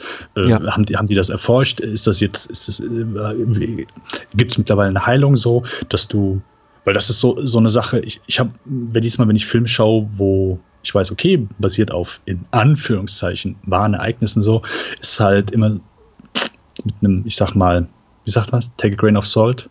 Mhm, ja, so einem, also muss man halt sagen, okay, gut, ist wahrscheinlich äh, dramatisch äh, etwas, äh, ja, äh, ergänzt. Aber zumindest, ich verspürte nicht unbedingt immer ein Bedürfnis herauszufinden wollen, wie ist jetzt der Stand oder was ist wirklich passiert. So. Ja, ja, ähm, absolut kommt, kommt immer so auf den Film drauf an. Aber hier, ich habe auch gedacht, okay, gut, ich muss, also nach einer halben Stunde, ich wollte Pause machen und, und wollte googeln, okay, wie, wie geht es aktuell weiter? Vor allen Dingen, als ich das letzte Mal geguckt habe und äh, googelt hatte, ging es Lorenzo anders, als wenn man das jetzt googelt, was ich jetzt an der Stelle äh, auch nicht erwähnen möchte, aber das ist zumindest Sachen, die, ja, die dann auch natürlich nochmal so zum zum Film beitragen, sofern wir sich dann also hier. Also Lorenzo, Lorenzo geht's gar nicht mehr, ne? Das, ich, ganz ehrlich, ich wusste es nicht, ob ich sagen darf. Äh, ja, genau. Ach so, nee, ich würde, also nee, komm, also äh, das, das wahre Leben zu spoilern, ich glaube, so weit würde ich da nicht gehen. Also okay. ich meine, äh, das, das wahre Leben ist spoilerbar und ich finde das fast schon irgendwie amoralisch, wenn wir sagen würden so, wir machen aber ein Geheimnis draus. Lebt der noch oder nicht? Aber er hat lange gelebt. Ne? Ich glaube, er ist 33 geworden. Er ist 30 geworden, genau. Die letzten mhm. Jahre ist, hat er wohl im Koma verbracht. Ähm, und genau, ist dann 2009, 2010 ähm, ist er verstorben. Genau. Ich meine, nee, die Frage stellt sich immer wieder. Ich meine, es gibt auch Leute, ich, im, wir hatten es kürzlich mal uns äh, im im Augenschein der Möglichkeit, dass wir über Wolfgang Petersen sprechen, über Perfect, Perfect Storm unterhalten. Mhm. Der Sturm zu Deutsch. Und selbst da haben sich viele Leute darüber aufgeregt, dass eben Achtung, Spoiler für The, per The Perfect Storm, am Ende eben alle draufgehen. Und Wolfgang Petersen selber sagte dann, aber das basiert doch auf wahren Ereignissen. Jeder, der das Buch damals gelesen hat oder die tausend Nachrichtenartikel, die es gab, weiß, die sind alle tot. Das ist keine Überraschung, Leute. Auch im Falle von Lorenzos Öl denke ich eben, man darf das durchaus sagen. Und es ist ja auch durchaus als Erfolg zu verbuchen für die Eltern Michaela und Augusto, dass ihr Sohn so lange gelebt hat. Ich finde, viel tragischer ist noch, dass die, dass die Mutter vor ihrem Sohn gestorben ist. Ich glaube, um, ums Jahr 2000 oder so rum, im Alter von nur 60 Jahren. Mhm. Ich, nee, ich wollte auf ein paar Sachen eingehen, die du genannt hast, und ich hoffe, ich vergesse nichts, aber ähm, vielleicht auf das, was du zuletzt angesprochen hast, nämlich dieses, ähm, dass der Film Interesse weckt. Und ich glaube auch, es ist einer dieser wenigen Filme basieren auf wahren Begebenheiten. Das ist jetzt auch so das, was man so, also was man solche Filme auch beschreibt, ähm, wo es mich tatsächlich interessiert hat, welche Geschichte steckt dahinter und wo mich eben dieses Attribut basierend auf wahren Begebenheiten nicht gestört hat, weil meistens denke ich mir, ah, das ist irgendwie auch nur so ein Aushängeschild, um zu sagen, hier, liebe Academy, ähm, reicht doch mal ein paar Preise rüber. Das ist hier ein wirklich ernstzunehmender Film mit ernstzunehmenden Themen und das sind echte Menschen, die ihr seht oder echte Menschen annähernd echt gespielt von echten Schauspielern.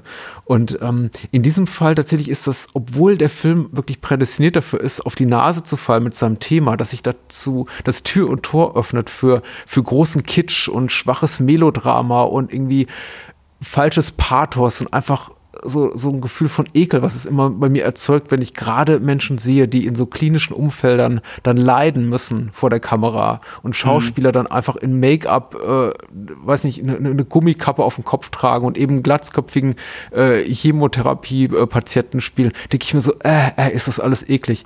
Und in diesem Fall, da, hier, hier setzt das überhaupt nie ein, dieses Gefühl, weil sich alles immer sehr, sehr wahrhaftig anfühlt, weil eben auch George Miller das alles unglaublich wenig exploitativ filmt. Also er, er ergötzt sich nicht an der Leidenssituation der Eltern, noch an dem Schicksal von eben Lorenzo, der auch als Figur mehr und mehr in den Hintergrund rückt. Der ist noch immer da, aber man sieht dann am Ende nur noch Körperteile von ihm. Man sieht nicht die ganze Zeit in das Gesicht von diesem todkranken Kind und die Kamera beziehungsweise auch das Drehbuch erinnert einen alle drei Minuten daran, wie schlecht es zum armen Kind geht sondern der Film wird eben wirklich irgendwann mehr zu diesem, was hast du gesagt, Faktendrama oder Wissenschaftskrimi. Und das tut dem Film eben auch gut. Weil ich glaube, wenn es wirklich einfach nur großes Gefühlsdrama ist, was der Film vornehmlich ist in der ersten halben Stunde, wäre er nicht auszuhalten. Aber George Miller ist da eben auch in seiner Funktion als Codeautor so smart zu sagen, bis hierhin und nicht weiter. Und jetzt konzentrieren wir uns eben auf andere Aspekte. Wir fokussieren nicht mehr auf das leidende Kind, sondern eben auf das Schicksal der Eltern. Was macht das mit den Eltern? Was macht das auch mit der Ehe der Eltern? Was macht das mit der Beziehung der Mutter zu Menschen in ihrem Umfeld, zu ihrer eigenen Schwester? Äh, nee, ist es ihre Schwester oder ist es Augustos Schwester? Die mit den roten Haaren, das ist. Die mit den roten Haaren. Das ist ihre, ihre Schwester, Schwester, weil sie genau. reden ja auch drüber, dass sie auch diesen äh, Defekt hat, den sie von der Mutter äh, bekommen hat, weitergegeben hat. Richtig. Und sie entlässt nach und nach alle Pflegerinnen und hat eben mit denen Konflikte. Sie hat mit den Ärzten und Ärzten Konflikte oder mit äh, Vertretern von Interessenverbänden, aber so hat es eben auch der Vater. Und Miller interessiert sich eben auch für die ganzen Geschichten, die an der Peripherie dieser Krankheit und der, des Schicksals dieses Kindes so passieren. Und das, finde ich, macht eben auch Lorenzos Öl so besonders, dass der Film eben nicht mit diesem singulären Fokus rangeht und sagt, okay, hier ist ein Kind, das leidet und das ist Dreh- und Angelpunkt des Films und äh, wir erzählen keine andere Geschichte, außer eben, was macht dieses Kind alles durch, sondern eben genau weiß, wann es richtig, äh, wann es in der Zeit ist, irgendwie, ich möchte sagen, Gang hochzuschalten, aber einfach einen anderen Gang einzulegen oder eine andere Richtung einzuschlagen, eine andere Erzählerisch schon zu sagen. Aber das ist eben auch noch interessant. Also das schlägt ja Wellen, dieses Schicksal von Lorenzo. Nicht nur für Lorenzos Leben, sondern eben auch für das seiner Eltern und das der Menschen, die sie begleiten. Und ähm, das macht es eben so besonders und so spannend und das macht, lässt auch den Film sich so, finde ich, so wahrhaftig anfühlen, weil er eben einen größeren Kontext sieht. Er zeigt zum Beispiel auch das äh, Schicksal, nicht das Schicksal, aber sagen wir mal so den, den Leidensdruck auf Wissenschaftler wie die von Peter Ustinov gespielte Figur, der eben sagt, ich möchte gerne helfen, aber ich kann es eben nicht, weil wir brauchen wissenschaftlich bekannt belastbare Erkenntnisse.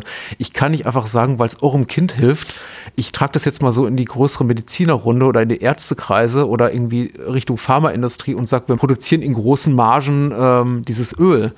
Und es zeigt eben, was ist der Plural von Dilemma? Dilemmas, Dilemma auf, die einfach daran hängen, an diesem Einzelschicksal. Ja, und, und vor allen Dingen, dass es nicht nach, ich sag mal, typischer Hollywood-Manier diese Menschen oder andere Eltern, die nicht direkt irgendwie als die Bösen dargestellt werden, Bösen in dem Moment mhm. als du, ich, ich habe Verständnis dafür, dass eine gewisse Reserviertheit herrscht und ich, ich nehme nehm das den, diesen Menschen nicht übel und genauso wenig Peter Ustinov, dass das sind keine bösen Menschen, sondern ich kann nachvollziehen, warum äh, vielleicht Skepsis da ist oder warum nicht Bereitschaft ist, hier das direkt in die Welt rauszutragen. Und mhm. ähm, wie du schon sagst, so, dass weil einfach andere Ketten dranhängen, andere Sachen dranhängen. Und, und Peter Ustinov das auch am Ende, an, wo er auf diesem Podium steht, dann nochmal sagt, um, wo er den, klar, ist vielleicht ein bisschen harsh, wo er dann einfach den Eltern fragt, hey, kennen Sie die, kennen Sie die Nebenwirkungen, kennen Sie das und das und das? Nein, äh, das für mich fühlt sich das nie böse an. Peter Ustinov ist für mich hier nie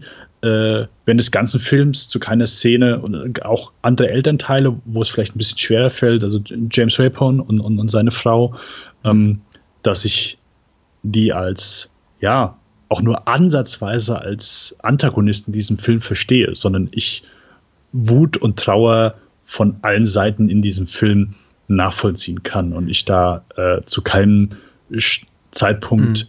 die Meinung vertrete, boah, okay, gut, ihr seid jetzt aber nicht die in Anführungszeichen guten oder ihr reagiert nicht dementsprechend, weil es ist, also mhm.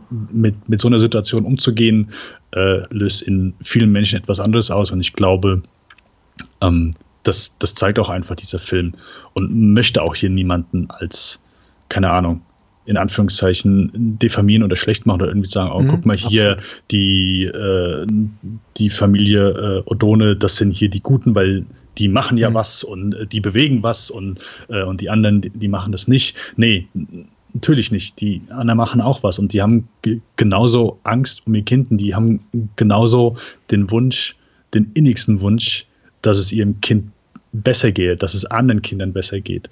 Und das kann aber nicht so von jedem Elternteil einfach gleich getragen werden. Nicht, nicht jeder hat die, die gleiche Bereitschaft, die gleichen Möglichkeiten äh, was zu tun. Ich glaube, da macht hier, das zeigt der Film einfach, hey, jeder macht das, was, was in seiner Macht steht oder was er für, für gut dünken hält. Und am Ende des Tages möchten, möchten alle einfach nur das Gleiche, dass ja, ihre Kinder, hm. sowohl die eigenen als auch die anderen, äh, gesund und munter sind und nicht mehr unter so einem einfach nur wirklich ekelhaften Krankheit leiden.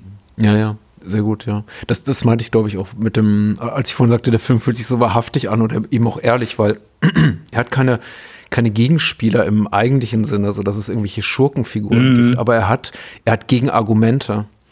Und die sind eben auch dramaturgisch schlüssig, weil genau. da gibt es eben diese mhm. Familie, wie die von James Rapper und seiner Frau, die eben sagen, wir haben schon drei Kinder verloren durch diese furchtbare Krankheit und ihr könnt überhaupt nicht euer Schicksal mit unserem vergleichen. Ihr müsst dafür einfach auch Verständnis haben, dass wir emotional, psychisch in einer anderen Situation sind, als ihr es seid die vielleicht auch ganz andere Ressourcen, äh, die, die, zu eurer Verfügung stehen. Ich meine, Augusto Odone ist ein wohlhabender Mann, äh, arbeitet mhm. für die Weltbank irgendwie als, als, als Bankier, hat da vielleicht auch nochmal ganz andere Möglichkeiten als diese andere Familie, die vielleicht auch noch durch ihren Glauben ganz anders beeinflusst wird. Ich glaube, der Film bringt das niemals so wirklich zu Papier oder irgendwie auf die Dialogzeile, ob das wirklich so ist, aber er stellt eben das grundsätzliche Argument auf seitens anderer Eltern, in diesen Interessenverbänden, aber eben auch seitens der Medizinerinnen und Mediziner, seitens der Forschung. Es gibt immer noch einen anderen Blick auf diese ganze Krankheit. Und diese Krankheit, dieses Schicksal von Lorenzo wird eben niemals zu so einem singulären Ereignis, wie es eben andere Filme, die sich um solche Schicksale drehen, oft machen, die dann sagen, Lorenzo ist der Mittelpunkt des Universums und ab jetzt muss sich die ganze Welt herumdrehen, sondern der Film sagt eben, okay, das ist furchtbar tragisch und der Film vermittelt diese Tragik intensivst, aber er sagt eben auch ganz ehrlich, kommuniziert Lorenzos Öl der Film immer, da gibt es noch andere Blickwinkel drauf. Dieser eine Punkt hier, den die äh, äh, Familie von Lorenzo einnimmt auf die Krankheit ihres Sohnes, das ist nicht der einzige, die einzige Möglichkeit, damit umzugehen, umgehen zu wollen oder zu können. Genau, und, und das, das macht dann, das lässt den Film auch nochmal wirklich rausstechen, also einfach die Perspektive des Films rausstellen und wie du schon sagst, eben so die, die, die Reibungspunkte, die dann einfach verschiedene Elternteile miteinander haben. Mhm. Ähm, und kann man dann auch nachvollziehen, so dass das, also den, den Standpunkt von, von außen zu haben, okay, gut, da ist jetzt diese Familie, diese in Anführungszeichen wohlhabende Familie, die mehr Geld haben, die jetzt plötzlich da mit Ärzten sprechen und da irgendwelche äh, Komiteen und, und, Sitzungen äh, finanzieren können, ähm, weil sie die Möglichkeit haben und wir haben jetzt schon drei Kinder verloren ähm, und euer Anmaßen sehr, ja, es gibt doch äh, irgendwas man muss doch irgendwas tun, dann habt ihr einfach nicht genug getan. Nicht, dass mhm. sie das sagen, aber was das einfach bei Eltern, bei anderen Eltern äh, auslöst oder zumindest suggeriert, was, was man eben denken kann, so dass, dass man darüber auch eben nachdenkt. Und, und dann kann ich auch nachvollziehen, dass man den Odonis von außen her erstmal skeptisch gegenüber ist, dann auch solchen Sachen und da nicht sofort, ja, super, jawohl, dass äh, ihr etwas tut, weil äh, ihr habt ein Kind und das ist euer erstes Kind euer einziges Kind leidet jetzt darunter. Wir haben das schon mehrmals mhm. durch, so wie du es wie eben gesagt hast. Ja, wirklich sehr, sehr, sehr gut und nicht so eben wie, wie du es einfach sehr gut gesagt hast, so dieses, dieses singulare äh, Ereignis. Ja, es, äh, Lorenzo ist jetzt nur der, der einzige Dreh- und Angelpunkt und das ist jetzt so das äh, einzige Mal oder das erste Mal, dass das irgendwie passiert und dann, nein, nein, ist es eben nicht. Insofern, der Film ist ja deswegen auch trotz seiner saftigen Laufzeit von über zwei Stunden, zwei Stunden 15 Minuten plus minus auch, auch, auch nicht langweilig, weil er eben so vielfältig ist, so divers in den Standpunkten, aber eben mhm. auch in der, in, innerhalb der Ehe der beiden. Ich meine, er, Augusto, hat natürlich eine vollkommen anderen Perspektive auch nochmal auf das Geschehen als seine sehr viel jüngere Frau, weil er bringt bereits zwei gesunde Kinder mit, offensichtlich aus der ersten Ehe, die wir auch kurz kennenlernen in diesem Film. Und mhm. sie kriegt eben zu Beginn die ähm, Erkenntnis überreichtseins des Doktors, der dann eben herausfindet, nachdem sie bereits zehn andere Ärzte konsultiert haben, der da sagt, wissen Sie was, Sie haben bei ihrem nächsten Kind sollten sie noch mal eins kriegen, wieder eine 50-50 Chance, dass das wieder an dieser degenerativen Krankheit erkrankt und damit quasi gesagt, sie werden in ihrem Leben nie wieder ein Kind haben. Außer eben, sie be bekommen eins mit einem sehr, sehr großen, fast unverantwortlichen Risiko verbunden. Das macht eben was mit Menschen und das macht mit ihr was anderes als mit ihm. Bei, bei ihm löst das eher diesen, diesen großen wissenschaftlichen Ehrgeiz aus, alles in Bewegung zu setzen, was nur möglich ist, Menschen möglich ist. Und bei ihr eben äh, diese unglaublich innige Beziehung zu ihrem Sohn, zwischen die sie ihn und sie nichts kommen lässt. Nicht mal irgendwie eine Pflegerin, die dann irgendwie G G Geschichten runterleiert, statt sie ähm, richtig gut vorzulesen. Oder eine Pflegerin, die sagt, ja, was soll das eigentlich noch alles? Also, und das ist ganz spannend. Ich glaube nicht, dass ich es hier gerade so gut formulieren kann, aber der Film hat unglaublich viele, einfach menschlich zeigt er unglaublich viele Facetten und Möglichkeiten, mit dieser Situation umzugehen. Und das ist einfach grandios. Ja, genau. Die, die, sehr gut, dass du das auch noch erwähnst, gerade die beiden Krankenschwestern. Ja, ich kann das nachvollziehen. Also, das ist ja auch so eine Sache, ich glaube, also allein die Krankenschwester, die so etwas gelangweilt vorliest. Mhm. In dem Eindruck habe ich auch nicht das, den Eindruck, dass das ist eine. Das sind ja keine schlechten Menschen. Ja, ganz genau. Und das ist ja auch, ich glaube, es ist wichtig, dass George Miller erstmal die Menschen zeigt, wie sie mehrmals mit Lorenzo gearbeitet haben. Das ist ja nicht die erste Szene von dieser Krankenschwester. Und allein die Tatsache, dass Nick Nolte nachher nochmal auf sie eingeht und sagt, hey, die war wirklich eine gute Krankenschwester. Und nur weil du jetzt sagst, hey, sie hat jetzt einfach da ein bisschen gelangweilt davor gelesen, so, ist für dich so das Kriterium, weil die Mutter natürlich sagt, hey, jeder, der meinem Sohn nicht genauso viel Liebe entgegenbringt wie ich, ist dem unwürdig, wo man klar auch sagen kann, hey, ich geht mit Sicherheit auf dieser Welt sehr, sehr viele Menschen, die in Krankenhäusern arbeiten und wirklich mit Menschen arbeiten, die äh, denen es auch sehr schlecht geht und wo vielleicht nicht mehr viel von der Person, die dort im Bett liegt, zurückkommt. Und mhm.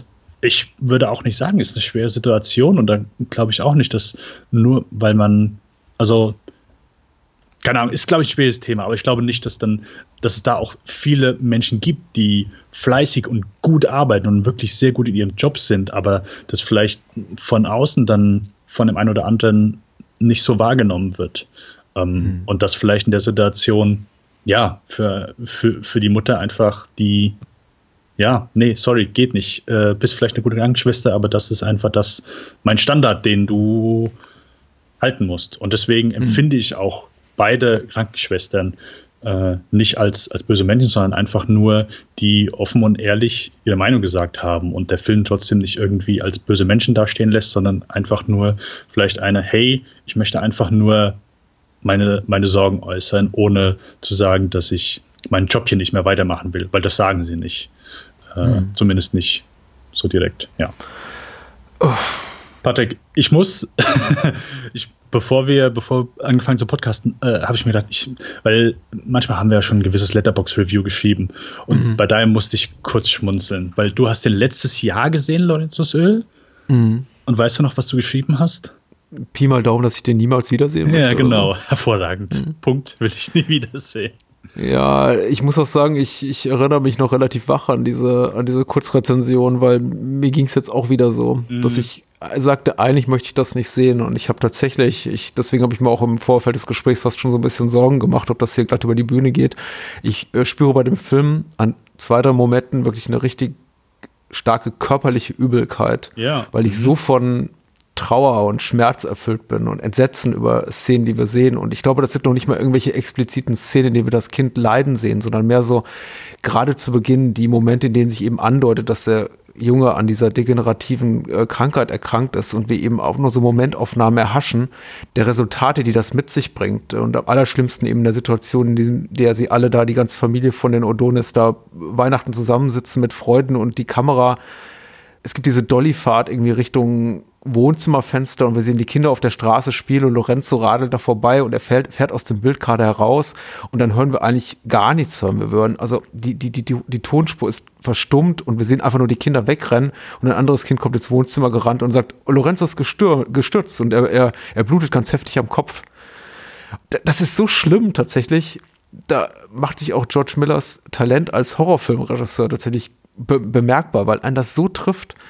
In die, in, in all seiner Banalität dieser Szene trotzdem so tiefgründig ist, weil man eben weiß, was da noch kommt oder ahnt, was da noch kommt. Das Schlimmste mhm. ahnt, was sich dann eben auch bewahrheitet. Das ist, also ich kriege das nicht aus meinem System raus. Und da gibt es eben noch zwei, drei so Szenen, die mich wirklich getroffen haben, wie die erste Konfrontation von Susan Sarandon und eben äh, und Nick Nolte, die da beim Arzt sitzen, der eben offenbart, dass ihr Sohn ALD hat. Oder die Szene mit den Ärzten in dem, in diesem Symposium, wo sie eben den kleinen Lorenzo vorführen und quasi so die, die den Effekt, den die ALD-Erkrankung auf ihn hat, äh, auf seinen Körper nochmal zu begutachten. Und die meinen es alle nicht böse, aber die sitzen da alle so, weiß nicht, mit ihren Medizinerfratzen in diesem Hörsaal und gucken Lorenzo an. Und es ist für mich eine absolut grauenerregende Situation. Und nichts daran ist ähm, offensichtlich, also vordergründig weiß nicht, effekthascherisch in dem Sinne von wegen, hier, das sind mhm. alles furchtbare Menschen, die Situation ist ganz schrecklich, sondern es sind im Grunde, glaube ich, Situationen, die du einfach durchleiden musst, wenn du dieses Schicksal erleidest, wie es diese mhm. Familie erfährt. Und die fühlen sich eben auch alle so wahrhaftig und unmittelbar an, dass es mich eben sehr packt und wahrscheinlich noch mal mehr, weil ich eben Vater eines Sohnes bin, der, als ich Lorenzo zumindest zum ersten Mal sah,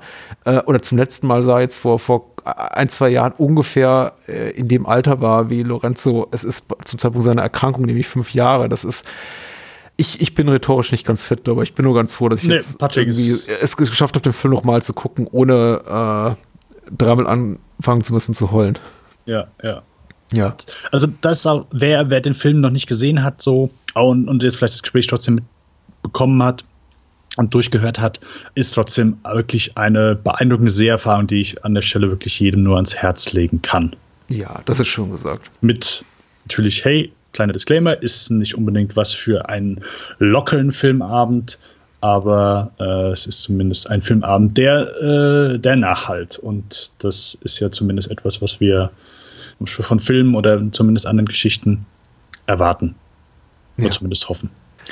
Ich glaube, kurzer Ausflug in Richtung äh, Schweinchen Babe auf der Farm und dann reden wir auch schon über Schweinchen Babe in der großen Stadt. Ne? Jawohl, jawohl. Ah ein bisschen Babe muss sein, nämlich Anno 95 war das einfach ein ähm, popkultureller Paukenschlag, an den sich vielleicht viele Menschen, glaube ich, nicht mehr so erinnern, aber du wahrscheinlich noch viel mehr, denn wenn ich richtig gerechnet habe, müsstest du eigentlich in einem Alter gewesen sein, 95, um sehr empfänglich zu sein für sowas wie Babe, oder? Auf jeden Fall, den habe ich mit meinen zwei Geschwistern, mit meiner Mom im Kino gesehen. War ein Ach, sehr, schön. sehr schönes Filmerlebnis. Kann ich mich sehr, ist glaube ich so einer der ersten Filme gewesen. Ich habe Aladdin auf jeden Fall vorher gesehen, aber es ist mit Sicherheit sonst der, keine Ahnung, dritte oder vierte Film, den ich im Kino gesehen habe.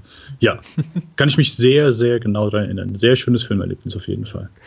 Ich habe den ja Jahr, jahrelang gar nicht gesehen. Also ich habe den jetzt, ich, ich hatte den irgendwann in den Nullerjahren mal geguckt, äh, mhm. äh, mit dem Zynismus eines äh, erwachsenen Menschen und jetzt zum ersten Mal gesehen mit eigenem Nachwuchs, mit beim äh, zum Zeitpunkt des Guckens äh, gerade noch achtjährigen, mittlerweile neunjährigen Sohn.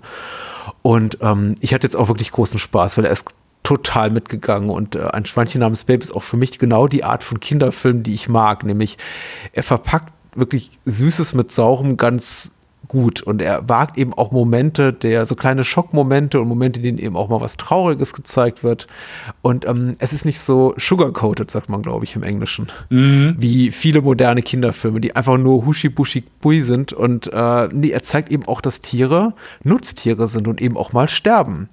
Und wenn Tiere nicht hören wollen, wie sie hören sollen, ihnen dann eben auch mal Schlimmes widerfährt. Und das ist nicht immer angenehm. Und es gab so zwei Momente, in denen eben mein Kleiner daneben saß oder neben mir auf der Couch saß und sagte, oh, wieso muss jetzt Tier so und so sterben oder den Hof verlassen? und ich mir dachte, ja, das tut mir jetzt auch leid, aber ich glaube, da muss das Tier durch und da musst du durch, gerade in diesem Moment. Und der beginnt ja quasi auch in der Schweinezucht der Film und beginnt erstmal damit, dass alle von Babes Geschwistern, inklusive seiner und, und seine Mutter, das Zeitliche segnen. Und dann geht er weiter. Und äh, zurück zum popkulturellen Nachhall. Der Film war einfach ein riesengroßer kommerzieller Erfolg und auch bei der Kritik und hat Filmpreise gewonnen. Und ich glaube, damit hatte keiner gerechnet. Allen voran äh, Produzent und Co-Autor George Miller nicht dass es so ein bahnbrechender Erfolg werden würde. Allein, also ich glaube, 20 Prozent sind die, ist der Verkauf von äh, Schweinefleisch zurückgegangen in einem Jahr in den USA. Mhm. Äh, Hauptdarsteller James Cromwell ist, glaube ich, auch zum Veganer geworden. Richtig, genau, ja. War vorher schon ja. Vegetarier und dann ist er Veganer geworden. Ja, genau. Mhm. Hat, glaube ich, das Skript durchgelesen, äh, hat nur geguckt, oh, okay, gut, ich habe gar nicht so viel, so viel Sätze. Dann äh, ist das mit Sicherheit locker flockig durch. Aber als er dann mit dem Drehen angefangen hat, hat er gemerkt, okay, gut, ich sag nicht so viel, aber ich bin in sehr vielen Szenen zu sehen.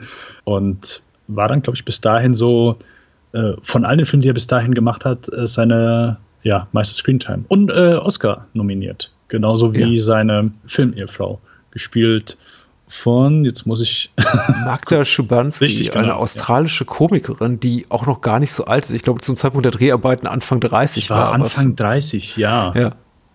Das, äh, wenn man so ein bisschen hinschaut, kann man es erahnen, aber sonst ist es, also keine Ahnung, sonst fällt es, glaube ich, keinem, äh, keinem Menschen auf. Das ist schon gut. Es gut tut auf jeden Fall für Sequel gut, dass sie, sie die Rolle mit einer äh, vergleichsweise jungen Frau besetzt haben, weil da wird ihr körperlich wesentlich mehr abverlangt mm. als James Cromwell hier im ersten Teil, wo der ja im ersten Teil wirklich so die Hauptrolle spielt, neben Babe, unserem Titelhelden, und äh, sie eben äh, die Farmers Frau, Miss Hog Mrs. Hoggart, Magda Schubanski ist eben so die, die in den Mittelpunkt des Geschehens rückt. Neben Babe im zweiten Teil. Der erste ist ein sehr schöner Kinderfilm, der mhm. ja genug Fantasie mit sich bringt, nicht so viel, ich sag mal, Weirdness, eigentlich, eigentlich gar nicht. Äh, recht verhalten, wirklich klassisch inszeniert, aber wirklich ein sehr schön erzählter Kinderfilm, mhm der, ich muss gestehen, ich habe ihn jetzt dann auch nochmal gesehen und war überrascht dann so mit, wie du vielleicht schon, wo du sagst halt, ja, okay, so Mann, da musst du durch. Ich musste genauso durch, äh, durch ein paar Szenen, wo ich dann denke, oh, okay, ist ja doch schon so ein bisschen, ja, härter so, wo man zumindest mit, mit gewissen Tierschicksalen umgeht äh, und die äh, mal mehr, mal weniger humoristisch verpackt, aber am Ende des Tages ein grundsolider, schön erzählter Kinderfilm eben. Ja, total. Ich habe ihn auch geliebt und wie gesagt, das, also das Wiedersehen jetzt mit meinem Sohn war nochmal noch mal toller, mhm. weil er hatte wirklich Spaß daran und ich glaube, ähm, das Ende wirkt einfach nochmal mehr, das hat nochmal mehr emotionalen Nachhall, wenn man eben auch ein bisschen gelitten hat während der Filmhandlung, wenn man eben auch mal gesehen hat, nicht wie ein Tier, Tier stirbt, also es wird nicht gezeigt, wie dort Tiere vor der Kamera verenden, aber man bekommt eben schon mal mit, dass das eine Tier eben zu einem äh, Weihnachtsbraten wird und das ist dann eben einfach so. Ja, genau. Ja, äh, da ist der Film relativ unsentimental. So ist das. Komplett, eben. komplett. War ich auch wieder so, oh, okay, gut, nee, die, das äh, hier ohne Gefangenen äh, wird das hier gemacht. Und äh, naja, aber es ist ja auch nochmal so eine Sache, wenn du, äh, was ich glaube ich auch so nicht gesehen habe vorher, dass du den Tieren auch erstmal nochmal eine Stimme gibst und die dann ja. sterben. Äh, nicht irgendwie so, ja, irgend hier stirbt jetzt ein Tier. So, nee, das ist ein Tier. Das ist ja so, was du als Kind dann nochmal so, wo du, wo du auf Tier projizierst, okay, die haben Charakter, die haben eine Stimme so und, und du, dass du das auf der großen Leinwand siehst und dann plötzlich, mh, hm, okay, gut, das Tier, was eben noch lustig gesprochen hat, äh, ist jetzt hier als Braten auf dem Tisch. Und auch so, das, es gibt ja diese eine Stelle, wo äh, die, die Frau von, von Hockett so erzählt, ja, was können wir denn alles mit dem Schwein machen? Wir können die Schwarte nehmen, wir können Schinken draus machen, so einfach alles durchgegangen wird, so was man einfach mit diesem Schwein machen kann. Ähm, ja, äh, ist, äh, ist ungewöhnlich, aber hat, die Rechnung ist aufgegangen. Wie du schon sagst, war ein Erfolg mit wirklich einem sehr schönen Ende. Also das Ende ist wirklich super inszeniert, genug leise Momente, die wirklich toll funktionieren ähm, wo er dann das Gatter zumacht oder plötzlich das, mhm. die, die Schafe dann auch wirklich hinter Babe herkommen, äh, hat auch jetzt immer noch richtig gut funktioniert. Auf jeden Fall, ja. Ähm, und ich habe ja bereits angedeutet, wobei ich weiß nicht, wie, wie belastbar das ist, weil ich habe jetzt auch nicht jedes Interview, das es gibt äh, auf dieser Welt, äh, seitens George Miller oder Regisseur Chris Noonan über Babe äh, gelesen, aber die Reaktion darauf der Beteiligten haben mich so ein bisschen verleitet zu der Annahme, es hat einige dann doch eben überrascht, weil äh, ich glaube, für George Miller war das einfach nur dieser Kinderfilm basierend auf dem Dick King Smith Kinderbuch ähm, The Sheep Pig Schweigen gehabt heißt das zu Deutsch. Ich produziere das dann mal und schreibe jetzt so ein Drehbuch, aber ich mache das eben in meiner australischen Heimat für ein überschaubares Budget. Dass es in Australien spielt, merkt man auch spätestens dann in der Szene, wenn eben im, im Hochsommer Weihnachten gefeiert wird in dem Film.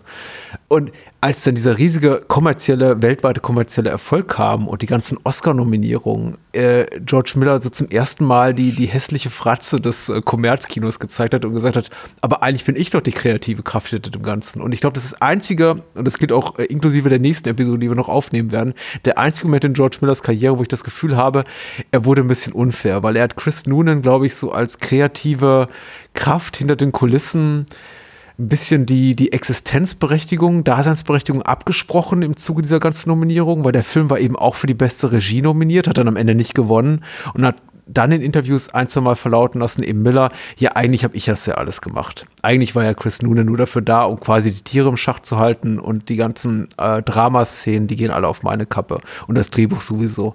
Und Chris Noonan hat sich dann infolgedessen auch äh, kritisch über George Miller geäußert, der gesagt hat, hier, George Miller will quasi diesen Film vereinnahmen, will ihn mir quasi wegnehmen, bloß weil er eben hier der große äh, Produzentenhoncho ist. Und das ist, glaube ich, ein ungeklärter Konflikt, hat aber und ich nehme das Ganze als Anlasspunkt, um jetzt auch wirklich zu Babe Pick in the City zu kommen, dafür eben gesorgt, dass Chris Noonan in keinster Funktion am Sequel beteiligt war. Äh, der Regisseur des ersten Teils, sondern eben George Miller selber auf dem Regiestuhl Platz nahm. Auch die Sprechstimme von äh, Babe neu gecastet wurde. Das war eben im ersten Teil Christine Cavanaugh und im zweiten Teil ist es ähm, Elizabeth Daly, die auch schon äh, Lorenzo teilweise gesprochen hat im Vorgängerfilm, über den wir gerade sprachen.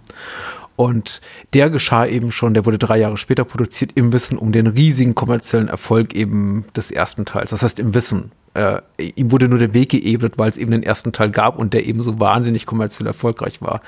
Kostete am Ende des Tages Bay Pick in the City dreimal so viel und spielte ein Viertel des äh, Umsatzes des ersten ein. Will also heißen, der Film war ein sehr kostspieliger Flop. Und äh, worum geht's? Kurz bevor ich dich äh, jetzt nach deiner Meinung frage, noch kurz die Inhaltsangabe, geschrieben von Dan 2001. Das dank seiner Fähigkeit, Schafe zu hüten, preisgekrönte liebenswerte Schwein Babe macht sich, nachdem die Farm seines Besitzers Hoggett durch Banker bedroht ist, auf in die Stadt, um für die Rettung seines Zuhauses zu sorgen. Begleitet von Hoggetts Frau und Gänserich Ferdinand landet er im einzigen, Tiere tolerierenden Hotel des Orts, das Futter und herrenlosen Kreaturen als Zuflucht dient. Zunächst als Landei veräppelt, macht er sich bald neue Freunde und eint die zerstrittenen Tiere als es gilt, gegen eine böse Hotelnachbarin vorzugehen. So. Hast du auch diesen im Kino gesehen? Nein, den habe ich nicht im Kino gesehen. Den habe ich wirklich erst Jahre später gesehen. Ich glaube, also es ist vielleicht puh, fünf mhm. Jahre her, dass ich den das erste Mal gesehen habe. Ja, knapp fünf Jahre. Nein, den habe ich nicht im Kino gesehen. Ich kann ja auch gar nicht sagen, wieso, weil es ist ja nur drei Jahre später gewesen, aber vielleicht war ich dann schon so, dass ich sage, nee, jetzt will ich so Schweinefilme ja. nicht mehr sehen, jetzt will ich was Cooles sehen. Absolut, ich kann das komplett verstehen, da ist man ganz schnell raus. Der Unterschied zwischen ich bin, ich bin 6, 7 und ich bin äh, 10, 11 ist ein, ein großer. Ja, ja. Das wissen wir alle. Deswegen, nee, den habe ich lange Zeit nicht, nicht gesehen. Ja, und dann vor ein paar Jahren, ich glaube, der war bei irgendeinem Streamingdienst war der drin mhm. und dadurch bin ich dann bin ich dann auf den, ja, in Anführungszeichen aufmerksam geworden, beziehungsweise gesagt, ja gut, komm, den kannst, äh, kannst du mal gucken. Und ja, ist, äh, deswegen habe ich eben nochmal so drauf gepocht, äh, bei, dem, bei dem ersten Babe, wie ich sag mal, bodenständig im Vergleich dazu der erste Babe vielleicht ist. Denn Babe Pick in the City ist dann schon nochmal etwas, ja, größer, abgedrehter, ja. Tim Burton-esque gepaart mit äh, ein paar Szenen, die mich an Mäusejagd erinnert haben von Gore Verbinski.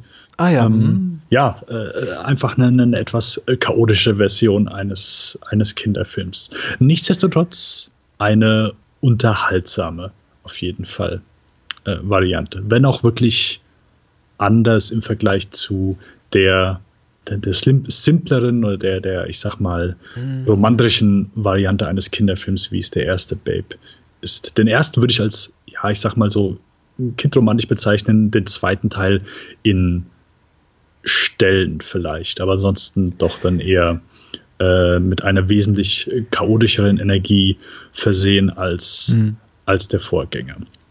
Was ich George Miller. Energie ist, glaube ja. ich, genau, bringt es komplett auf den Punkt, glaube ich. Chaotische Energie, ja. Was ich, äh, äh, was positiv gemeint ist und was ich George Miller ja. äh, gut schreibe hier, dass er hier äh, ein bisschen, ja, ein bisschen was anderes draus machen wollte als der erste Film. Aber es ist ja gut, also, dass er sich nicht wiederholt und, und der dadurch nicht unbedingt der, ich sag mal, 1 zu 1 Vergleich mit dem ersten Teil hm. den, den etwas schwerer macht. Dass es nicht wieder, keine Ahnung, was vielleicht der eine oder andere gemacht hat, ja, okay, ein weiteres Abenteuer auf der Farm oder irgendwie ja, äh, hm. eine weitere Sache, die, die wieder gleiches Setting ist. Nee, wir gehen raus, wir gehen in die Stadt und ja, wir inszenieren das alles noch so ein bisschen, ja, also wirklich so Burton-esque, so zumindest diese ganzen Sets, eine, eine, eine farbenfrohere äh, Tim Burton-eske Stadt äh, als, als es vielleicht der erste Teil hätte vermuten lassen. Ja, vielleicht, ja, wenn ich an den Burton der, der, der 80er, frühen 90er Jahre denke, da ja. sicher. Irgendwann dann auch nicht mehr, richtig. Aber ähm, ich sag richtig, als hättest du es gesagt, aber ich habe es ja gesagt.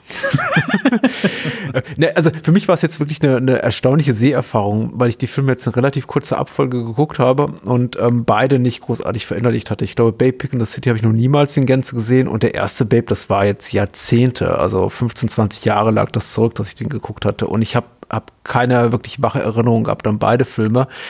Und der zweite, das Sequel, knüpft ja inhaltlich unmittelbar an den ersten an. Also im, wirklich in dem Moment, in dem der erste Teil endet, äh, führt der zweite Teil diese Geschichte fort. Also Babe hat gerade den Schafhüter-Wettbewerb gewonnen und äh, im, am Ende des ersten Teils.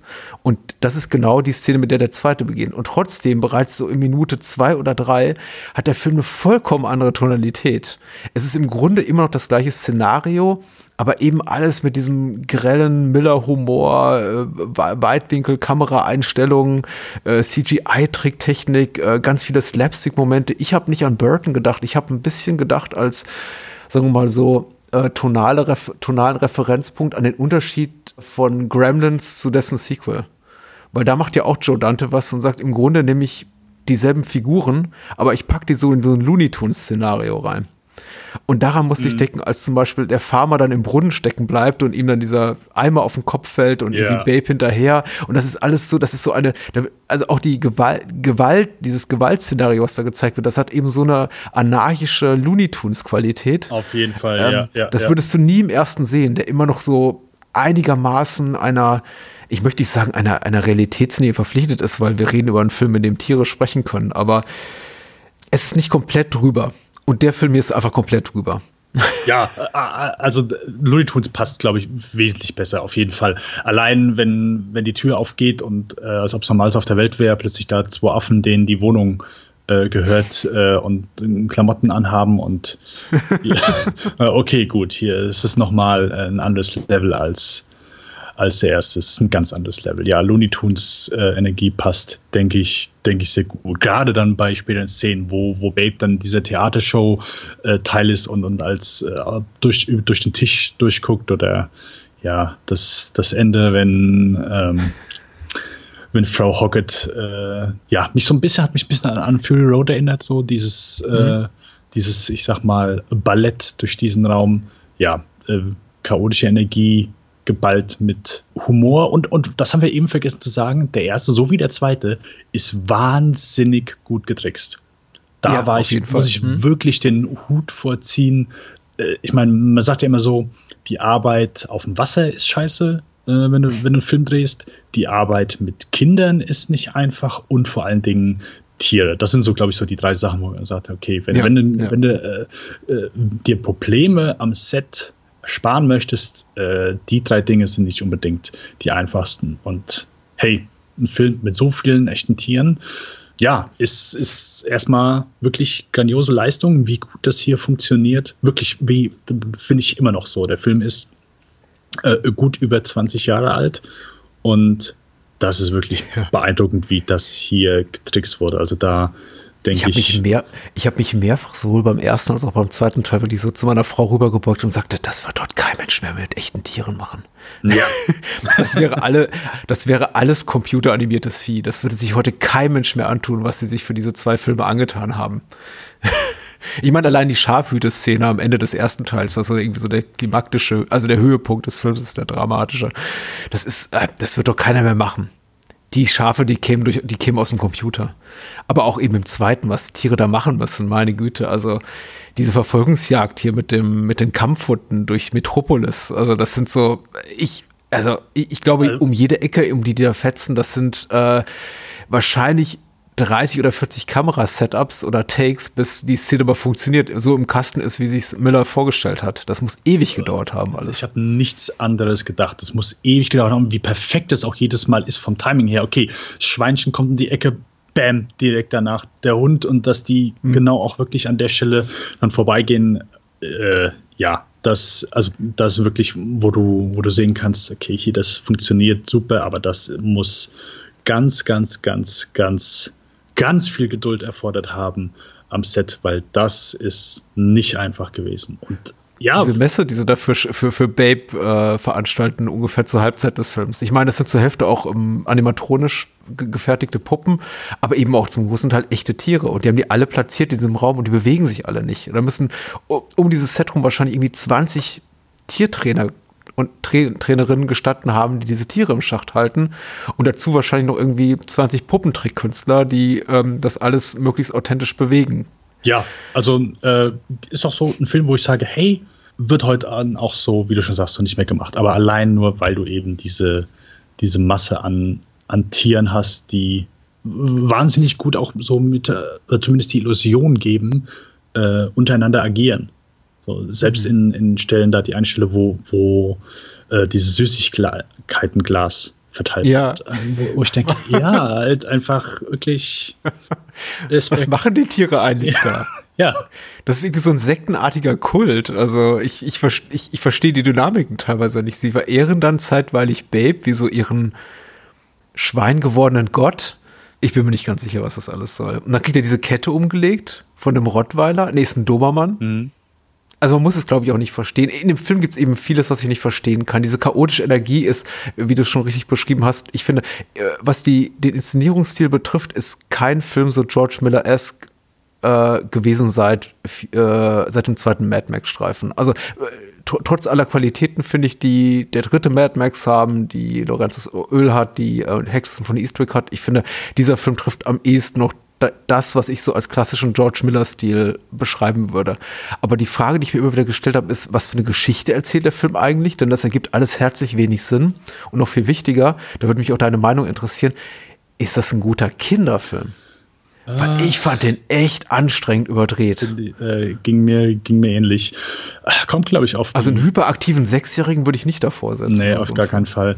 Kommt, glaube ich, auf die, auf die Filmbildung, die das Kind vorher hatte. Aber da, ja, der, der erste geht schon, aber hier beim zweiten hm, mit Vorsicht zu genießen, würde ich mhm. auch sagen. Das ist als Kinderfilm dann schon gesunde Einschätzung der Eltern, was man dort seinem Kind zumuten kann. Ja, nee, das ist, äh, geht schon ein bisschen ab. Und das, ja, wie du schon sagst, so der, der hyperaktive Sechsjährige, der äh, wird danach wahrscheinlich nicht äh, nicht ruhiger sein. So viel steht fest, ja. Mickey Rooney ist in diesem Film als ähm, Zirkusclown, der dann auch in einem Kinderkrankenhaus irgendwann auftritt und dann auch ganz schnell aus der Handlung raus ist. Was macht er da? Und er heißt Fugly Flume. Und Fugly ist doch ein verkürztes fucking Ugly, oder? So habe ich das immer gelesen. Ja, okay. ich, ich finde sowas hat, also es sind lauter so Sachen drin, von denen ich mir dachte, wieder und wieder, die haben doch in einem Kinderfilm nichts zu suchen. Nicht, dass es jetzt irgendwie ein deutschsprachig aufgewachsenes Kind äh, stören würde. Aber als eben äh, Mickey Rooney da auftaucht, als, ich weiß nicht, versoffener oder zumindest psychisch nicht mehr ganz auf der Höhe sich befindlicher, alternder Zirkusclown und sich vorstellt als Onkel Fugly, dachte ich mir, okay, das muss mit dem englischsprachigen Publikum, wenn du jetzt irgendwie so einen Vierjährigen dabei hast, doch wirklich komisch rüberkommen. Weil Fugly ist doch eindeutig konnotiert. Aber gut.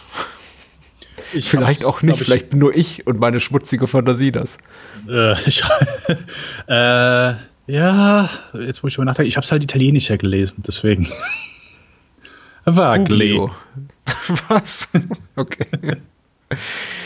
Aber gut, das ist eben nur ein Moment, ein, ein Moment von vielen. Ich meine, ich, ich, ich hatte mir eben wieder und wieder gedacht, das war so mein Eindruck bei aller ähm, Begeisterung, die ich entwickeln konnte für Bay Pick in the City, dachte ich mir immer wieder, ich weiß nicht, ob ich den mit einem jüngeren Kind gucken würde.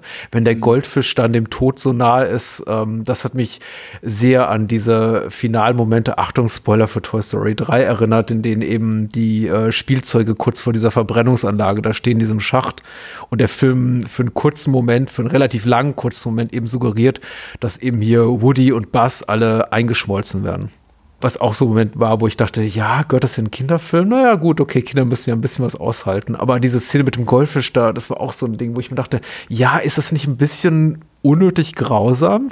Ja, ich glaube, das ist so die, die Attitüde des Films. So, der, äh, Im ersten Teil hat man so die Kinder ein bisschen darauf vorbereitet, dass die Tiere, die reden, auch sterben können. Und mhm. im zweiten, der zieht einfach dann noch so ein bisschen, ein bisschen an. Ich glaube, da, da ist dann einfach noch mal etwas mehr traut man den Kindern vielleicht noch etwas mehr zu, je nachdem, auf welchem Alter. ja, es ist, es ist ein sehr erwachsener Humor. Also zum Beispiel, okay, es gibt ja diese Ente namens Ferdinand, die eben mhm. Babe folgt in die große Stadt und auf dem Weg dorthin begegnet Ferdinand einer NRA-ähnlichen Organisation, also so einer Bande von Schusswaffen-Narren, die auf ihn schießen und auch ganz eindeutig, also von der, was ihre optische Gestaltung betrifft, so angelehnt sind an so rechte Waffennarren, rechte US-Hardliner, dieser äh, Waffenlobbyisten. Mhm. Also das sind alles so Momente, in denen, äh, oder vielleicht habe auch nur ich das gesehen, in denen ich mir dachte, okay, das, das ist doch Humor, der komplett über die Köpfe von kleinen Kindern hinwegzieht. Und das dachte ich mit dem ganzen Film hindurch, dass ich, ich hatte wirklich großen Spaß, aber das Allerwenigste davon würde ich äh, kleineren Kindern zeigen oder mir zumindest vorstellen können, dass sie das, das angucken und denken, ach, der Film ist aber doof. Auf der einen Seite ja, gehe ich mit, auf der anderen Seite finde ich es gut, dass man sagt, okay, gut, man kann Kindern auch mal ein bisschen äh, abgedrehte Sachen zutrauen mhm. und, und einfach sagen, hey, okay, äh, nicht jeder Kinderfilm muss auf Nettigkeit und, und äh, Geradlinigkeit gebürstet sein und feier, hab das so ein bisschen gefeiert, dass ich äh, hier nochmal diesen Kinderfilm sehe, der halt eine Menge mit sich bringt, dass ich äh, in sonstigen Kinderfilmen oder im Großteil der Kinderfilme vielleicht nicht zu sehen bekomme und einfach ein mhm. bisschen Weirdness mit sich bringt, dass vielleicht, klar, nicht für jedes Kind funktioniert, aber andere Kinder vielleicht happy sind, dass sie hier was sehen, was sie vielleicht in anderen ähm, Kinderfilmen nicht sehen und äh, wahrscheinlich dann auch gar nicht erwarten im, im Klar, wer halt so ein Film im Ziel des ersten erwartet, wird dann vielleicht schon ein bisschen enttäuscht sein, aber mir hat es schon ein Stück weit gut gefallen, dass der sich hier nicht einfach wiederholt und einfach ein bisschen, bisschen was anderes macht. Klar ist je nach Kind vielleicht so ein bisschen hart an der Schmerzgrenze, was, was die Sehgewohnheit betrifft. Um, ähm, aber mir hat es gefallen um ehrlich zu sein. Ich, ich fand es ja, gut total. und ich, äh, äh, ja, wenn ich, wenn irgendwann mein, meine äh, Nichte und mein Neffe ein gewisses Alter erreicht haben, was aktuell noch nicht der Fall ist, äh, ja. bin ich gespannt, wie sie auf diesen Film reagieren. Oder allgemein auf.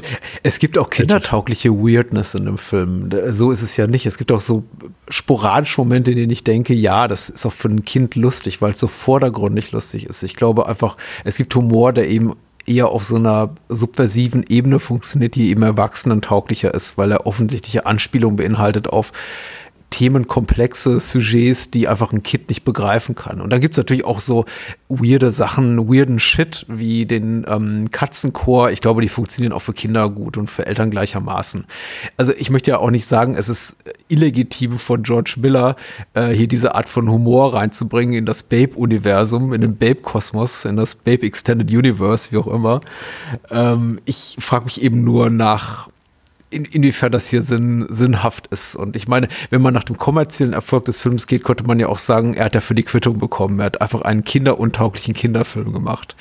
Ich hatte großen Spaß daran, aber ich habe das, das Sequel ohne meinen Sohn geguckt und ich bin mir nicht so sicher, dass mhm. er darauf gut reagieren würde. Ich, äh, ich werde ihn nur mal zur Seite nehmen in einem Jahr oder so und sagen, hier, wir gucken uns das gemeinsam an. Aber ich habe eben mitbekommen, wie er auf den ersten reagiert hat. Und das war, glaube ich, so an, am Rand, am, an der Grenze seiner Möglichkeiten, was eben auch so die, die Fähigkeit, seine Fähigkeit, Empathie mit fiktiven Figuren zu fühlen und da irgendwie auch wieder rauszufinden aus dieser Trauer oder aus dieser Bestürzung, aus dieser Spannung. Äh, so, das, das hat ihn so an die Grenzen gebracht, glaube ich. Und deswegen habe ich das jetzt ganz bewusst auch nicht mit ihm geguckt. Ich glaube, das hier würde für ihn zu weit gehen einfach. Okay. Weil da sind so auch bedrohliche Momente drin, zwei, drei, vier, von denen ich dachte, ah, ich weiß nicht, ob ich ihm das antun würde. Der Hund zum Beispiel, der ist auch kein Dobermann, ist ein Pitbull, der Babe verfolgt und dann sich am Ende mit ihm solidarisiert und ihm auch seine Halskette schenkt. Der, der scheint mir zu ersaufen in dieser einen Szene. Ja. Der hängt ja, wirklich unglaublich ich. lange unter Wasser. Ja, ja, ja. Da habe ich auch gedacht, hm, okay, also gut getrickst oder ne, also ich kann mir einen George Miller nicht vorstellen, dass der äh, ja hier mit Tieren was macht, was äh, nicht. Aber es wirkt einfach wirklich gut, gut getrickst. Also ich in dem Moment denke ich auch, fuck, dieser Hund ersäuft. Ja. oh Gott. Also nächstes die, Jahr für dich noch einmal hm? Babe Pick in the City dann mit, mit dem Sohnemann. Ja, eventuell. Hat dir Thelonious, der äh, Orang-Utan, gefallen?